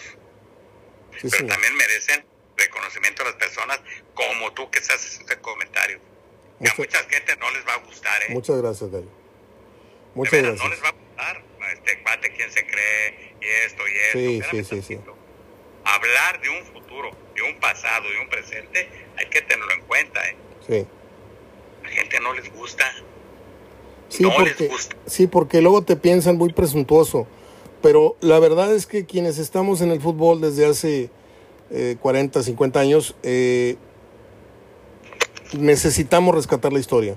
Porque no todo es Chupete Suazo, no todo es Diablo Núñez, no todo es Guiñac, no todo es este eh, Guille Franco. O sea, hay mucha historia y muchas personas que sembraron la semilla de lo que hoy florece en el fútbol regiomontano son desconocidas para los jóvenes, ¿sí? Y nuestra tarea, o debería ser la tarea de muchos comunicólogos actuales, sería darles a conocer la historia del por qué. Gallito, este fue un round de estudio, ¿eh? Nada más te aviso, porque con todo respeto te lo digo, y te voy a marcar el día de tu cumpleaños, que es el domingo. Sabes que te quiero muchísimo y perdóname por tutearte este último minuto, que no lo había hecho en todo el, momento, pero te quiero como familia, te quiero porque quisiste mucho a mi padre, me quisiste a mí cuando desde niño, sé que me quieres a pesar de que no nos hayamos visto todo este tiempo. Eh, eres un, un arcón, eres un baúl de recuerdos y de conocimiento y no te me vas a ir de este mundo terrenal, te lo estoy advirtiendo al aire no te me vas a ir. Hey, yo sé que te han entrevistado, escúchame, yo sé que te han entrevistado del norte, del regio, del porvenir, del tribuna, de diarios que ya no existen, pero el que te va a exprimir todos tus recuerdos, todos tus conocimientos, todas tus anécdotas y las va a plasmar, ya sea en un programa de video que quede ahí para la historia en YouTube, ya sea en un libro, yo quiero hacer eso, porque yo no quiero que se me vaya eh, uno más de los que se han ido sin haberle dado a conocer a la gente tantas historias que se llevaron eh, consigo. Panchito Avilán me contó anécdotas bárbaras cuando lo tuve en la peña, tres horas y media. Me contó todo lo que estuvo, que tuvo que ver con los cachirules, me contó de su viaje a Yugoslavia, me contó de, las giras, me contó del nacimiento de Misael, del abuelo, todo. Y, y ahí las tengo. Y yo de ti también quiero Ahorita no, no, te hice yo ninguna entrevista, ahorita platicamos, porque mi entrevista tiene sentido, tiene orden, tiene lógica, tiene una dirección, tiene un principio, tiene un final. Y yo nada más te aviso que lo de hoy no fue ninguna entrevista, ¿eh? Hablamos como los viejos amigos, como la gente de familia que se quiere, que no tiene un telefonazo con el familiar aquel de Houston que tienes mucho en hablar. Ese fue el día de hoy. Yo te quiero mucho, Gallo Jauregui, y te deseo lo mejor, aunque te estoy marcando el domingo para tus 85 años. Un abrazo, gracias. Y te voy a decir una cosa, ¿eh? Yo, dentro de mí, dentro de mí, lo que queda, ¿eh? Me enseñaron muchas cosas y hay unas cosas que no estoy de acuerdo, pero otras cosas las pongo en práctica, ¿no? Yo pongo en práctica la amistad, ¿me entiendes? Pongo en práctica esa gente que conocí y me ayudó y me apoyó yo tuve mucho apoyo de gentes que no puedo pasar desapercibido. No son mías, ¿eh? son apoyo de las gentes que me han dado la oportunidad de poder yo hacer algo. ¿Sí? sin ese apoyo yo no he hecho nada. El que no entienda, el que no entienda a estas alturas del partido que la vida no es otra cosa más que una cadena de favores, no le entendió el juego, ¿eh? Exactamente. Abrazo, gallo. A favores. Te estoy buscando la próxima semana. Un abrazote, por favor. Y como tú dices, recíbelo con mucho cariño de mi parte. Ya sabes, ¿eh? tengo un gran recuerdo de tu familia, tu papá, tú y todo. ¿Sí? Por favor. Gracias, señor. Lo queremos mucho. Abrazo de gol. Es apenas un entremés esto que dije es muy cierto, ¿eh? o sea, la emoción, el no interrumpirlo, el expresar yo mis, mis ideas en ese momento, pero eh, el espectro o el, la estructura de entrevista que yo tengo para, para con el señor Jauregui eh, tiene un, un propósito, el irles dando a ustedes la claridad de la historia. Ya tocamos ahorita por encimita algunas cosas, su inicio en el Atlas, su, su paso por selección, pero vaya, esta va a ser como una miniserie, para que ustedes me entiendan. Vamos a ir por capítulos, ¿sí? Voy a proponerle, según vea yo su disposición, algunas veces va a traer más energía, más tiempo, otras veces va a estar... Uno siente, uno palpa. Ahorita él traía muchas ganas de hablar conmigo y con ustedes y, yo fui muy feliz esta última hora. Pero vamos a hablar puntualmente de... Vaya, vamos a sacudir esa vieja casa a la que entras después de muchos años y la tienes que barrer y sacudir los muebles y aspirarlos y lavarlos. Vamos a sacudir muchos recuerdos, muchos recuerdos. Cómo se da el interés, cómo surge en la mesa el nombre de Milton Carlos, cuánto costó, este sí, 100 mil dólares sí, Palmeiras, pero por qué o cómo, había más opciones, eh, hablemos de Vira, hablemos de, de, de, cómo era su, su, visión desde la banca, cómo veía él el fútbol eh, en la tribuna, la pobreza de entrada que había, la esperanza de que venía algo mejor. Ya nos adelantó mucho de su trato con Alberto Santos, ya nos dejó entrever quién era el, realmente el dueño del Monterrey, el que soltaba el dinero, sí, porque otros se colgaron una medalla, que no, que el reloj, que esto, que el otro, pero el que polingaba ahí en serio, era don Eugenio Garzazada. ¿eh? Entonces, eso es lo que yo quiero con este tipo de entrevistas. Este, también tengo ya meses postergando la entrevista con Manuel Manso, porque a Manuel Manso lo considero un jugador aparte en la historia del fútbol mexicano. Discúlpeme, Tomás Boy, paz descanse, lo más grande que ha habido en Tigres, esto, lo otro, Gerardo Lugo, Benjamín Galindo, ta, ta, ta, ta, ta, ta, pero Manuel Manso para mí ha sido el mejor mediocampista en la historia del fútbol mexicano. No lo mido por lo que ganó, no lo mido por lo que se, se bebió o no se bebió, o se fumó o no se fumó. Yo mido su talento, lo que yo vi de él. Y creo que no se lo vi a nadie más en esa dimensión. Entonces es una entrevista que tengo muy temblorosamente entre mis manos las, hojas porque eh, Manuel Manso es una persona muy especial hoy día y tengo varias, varias charlas por ofrecerles todavía en este eh, 2022 que está llegando a su fin. Poco a poco, ya estamos por empezar el octavo mes del año. Y entrando al noveno es un resbaladero gigante y ya estamos otra vez con el brindis y con el coronavirus, eh, sexta edición y no sé qué en fin, Dios nos preste vida para llegar a ese entonces. Hoy me voy contento, les dejo este programa. No sé qué día lo estén escuchando, no sé qué día lo voy a programar, no sé si el jueves, no sé si el viernes, no sé si el martes de la semana que entra. No tiene, no tiene edad, no tiene fecha de caducidad. Eh, espero el programa llegue a los oídos correctos.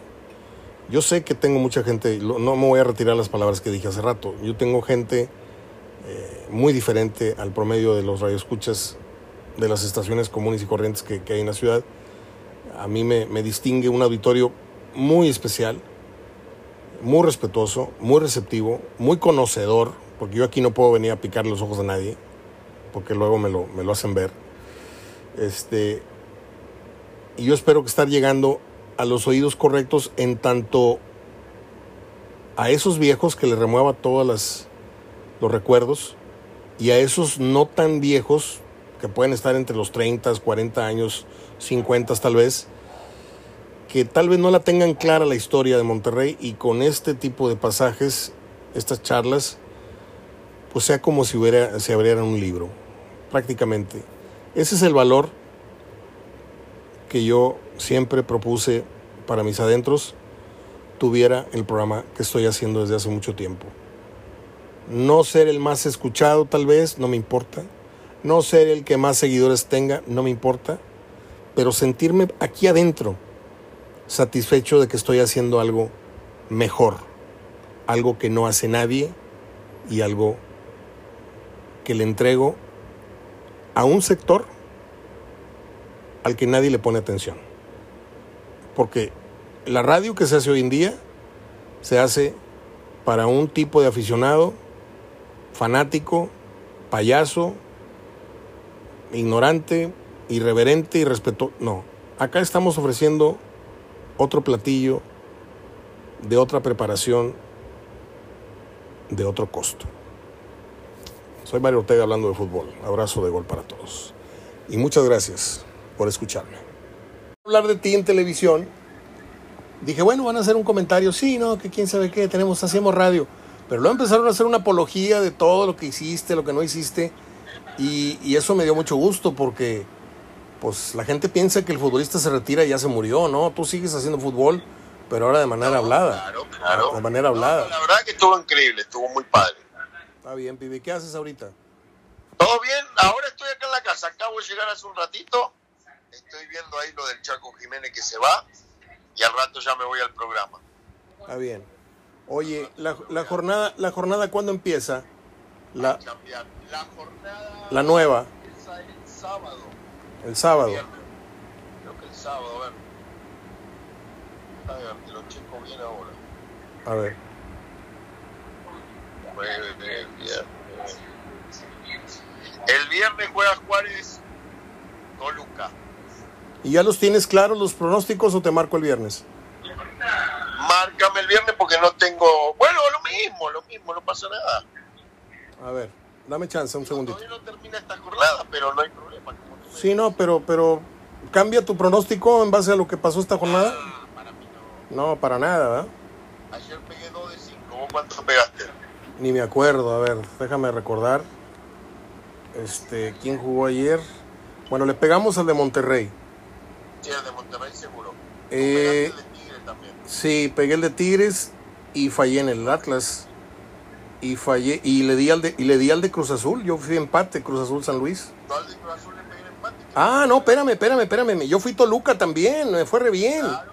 Fui Toluca, fui empate Cruz Azul, fui Tigres. Tú pegaste 4, le erraste al Atlas. Exactamente, me fue me fue bien. Tú pegaste dos. Muy bien. Está bueno, pibe. Nada más el de. El de. El de Atlas que lo erramos todo. Sí, no. Qué resultado tan raro. ¿Qué le está pasando al Atlas? No sé, cabrón, pero muy mal. Ya les entra, ya les el de Tigre fue una cosa lamentable. Ayer no lo vi, pero es cosa de loco. Ahora dime una cosa, eh, ¿termina por fastidiarse el jugador de, ta- de navegar tanto en el éxito? O sea, porque ya un bicampeonato es mucho para un Atlas, pero yo te pregunto, esto es, no me gusta la palabra campeonitis, pero esto ya no es No, como no te entiendo. No tendría que ser así, Mario. No tendría que ser. Pero bueno, hay veces que sí. Pero sí, Atlas lo veo muy, muy desdibujado. Ni siquiera parecido a un Atlas normal. Está raro, ¿no? Muy raro, muy raro. Ah, bueno, hermano, pues entonces, este, te estoy marcando el viernes, 10, 15 minutos nada más para tus pronósticos. Ah, bueno, no la tengo, cla- no la tengo clara. ¿Tú la tienes ahí la, la jornada? Mira, acá la tengo. A ver, para, para. 5-4-3-2. Estoy con el pibe Verdirame para los pronósticos de la fecha 6. Se va volando el campeonato, pibe. Rapidísimo, Mario, rapidísimo y con los equipos regio arriba de la tabla. Eh, por lo justo, pero ganó Monterrey con Puebla. ¿Es la diferencia que hay entre Monterrey y Puebla en este momento? ¿Un uno- un 1-0? Yo creo que había más goles de diferencia en el trámite del partido, pero puede ser que todavía no estemos tan distantes de un Puebla que, que hay cosas que le hace muy bien, pero Monterrey le ganó bien. Y en el caso de Tigres, bueno, no estamos acostumbrados a ver a Tigres y a Monterrey con una racha así y a verlos tan bien plantados arriba. ¿Cuánto nos durará el gusto? Ojalá que mucho, sobre todo que ahora se vienen partidos para Monterrey, difícil el de Pumas, pero creo que, que Tigre tiene tres puntos en la bolsa con un Querétaro que, que no pasa un buen momento. A ver, pibe, ¿qué vas en América León? América León, hoy América. Que vas en Atlas Querétaro. No, Atlas- no, no, no, me- no, miento, miento, miento. Atlas Santos. Es, a ver. Atlas Santo. Atlas Santo, empate. Bueno, mejor veme tú, tú diciendo, tú la tienes más clara la tabla ahí, ¿no? A ver, no, es que no era eso, lo, por lo menos lo tengo. Es que yo tengo una, una tabla muy rara. Luego te la, te la voy a mandar. Está. Por eso te digo, vamos, si quieres yo te lo voy diciendo. Nada más, bueno, esto es lógico, lo, lo borramos, ¿no? dale, dale, lo borramos. Estamos, La Bueno, empezamos con los pronósticos. dale. Juárez Toluca. En Juárez, voy Toluca. Voy Toluca. El día sábado, Cruz Azul Necaxa, voy Cruz Azul. Híjole. Yo siento que el señor este de Cruz Azul no aguanta, no aguanta el fútbol mexicano. Este, voy Cruz Azul, pero lo veo con problemas a Cruz Azul. Sí, bueno, y se le va el Chaco, imagínate. Sí, Tigres Querétaro, creo que ahí no hay duda. Tigres. Tigres. Cholos Mazatlán, voy Cholos. Cholos Mazatlán, sí, esta puede ser el caballito negro de- del- del campeonato, eh, Cholos. Sí, con los últimos resultados. Y Puebla, San Luis, Uy, ahí está bueno el partido. Voy Puebla. tenemos que ir con Puebla, pero huele empate, ¿no? Sí, sí, puede ser empate también, pero voy Puebla. Vamos Puebla. Y Chivas Pachuca, ahí voy empate. Yo voy a ir con Pachuca. Yo quiero, quiero algo nuevo en, en Chivas. Yo quiero saber si truena una bomba fuerte, que se vaya Cadena y que se vaya Pelay. Después tenemos el Pumas Monterrey. Ay, ay, ay. Voy empate por no irle en contra. Pero ser un partido bravo. Bueno, voy a ir, este, voy a ir Pumas por la historia nada más que Monterrey no suele venir con cosas buenas de Pumas. Y lo- le ha costado en ese estadio. Le voy a ir Pumas con ganas de equivocarme, ¿eh? para que la gente entienda. Claro, claro, es sí. Muchas veces me pasa eso. Santos Atlas, voy Santos, lo veo mal a Atlas. Santos, vamos. Y por último, el último partido de la jornada es León América en León. Híjole, qué mal lo veo a León también. No... Fíjate que no, Ay, ay, ay. yo no lo vi tan, yo no lo vi tan mal hasta la expulsión, ¿eh? Creo que poco a poco están entendiendo la idea del portugués, que me parece que habla muy bien. Pudo sacar mejor resultado, es verdad. Voy empate, León América. Dale, yo voy León. Termino con, con- con esto porque no tengo todavía tu opinión. ¿Qué, qué te merece, qué opinión te merece el partido que le hace América al Real Madrid? No lo pude ver por, porque estaban los otros partidos de la, de la Liga Mexicana, pero la verdad te llena de, de orgullo que la Liga MX pueda competir, porque muchos dicen amistoso, lo que quieras, pero esos equipos ya se empiezan a formar, los ves con los jugadores titulares dentro de la cancha en muchos casos, y sacó un buen resultado, como el otro día el del Manchester City, también no fue malo, el 3-2. En cualquier momento lo repiten ¿eh? en tu DN para que estés pendiente. Estuvo bueno el partido. Claro, claro, sí. Estuvo bueno el partido. Bueno el partido. Y creo que esta rotación que trae Ortiz en la portería, no sé si sea un aviso o de que van a vender, van a vender al, al portero Jiménez o el que se va al último contrato jugoso a la MLS sería Ochoa, pero está parando medio tiempo, 30 minutos Ochoa nada más. No, y puede ser que después del Mundial Ochoa se vaya a América. Digo, eso nunca lo sabemos. Sabes que, que el mercado de la MLS es muy interesante y si tiene una oferta seguramente no les aprovechará. Bueno, pibe, gracias por estos ocho minutitos. Marito, Te abrazo, fiera. Nada que agradecer. Te mando un abrazo. Un abrazo. Échate un coyotito y luego te vas a la tele. Estoy acá tiradito viendo la tele, recostadito, tranquilo. No, no creo que me duerma, pero bueno. ¿Está, está solo con la domadora ahí a un lado? No, no, no, no, no, solo, solo. solo. Ah, bueno. Al rato voy a, a cenar con ella. Ah, bueno, entonces ponte a hacer cosas ahí y luego ya te vas a la tele. Bye. Dale, amigo. Chao. Un abrazo. Chao. Chao, chao. Es mi, mi querido Sergio Verdirame, al que queremos tantísimo en, en lo profesional y en lo personal. Es un, es un tipo que va de una, va directo y aquí lo tuvimos para sus puntos de vista de cara a la jornada 6 que arranca el día de hoy. Sergio Verdirame, continuamos.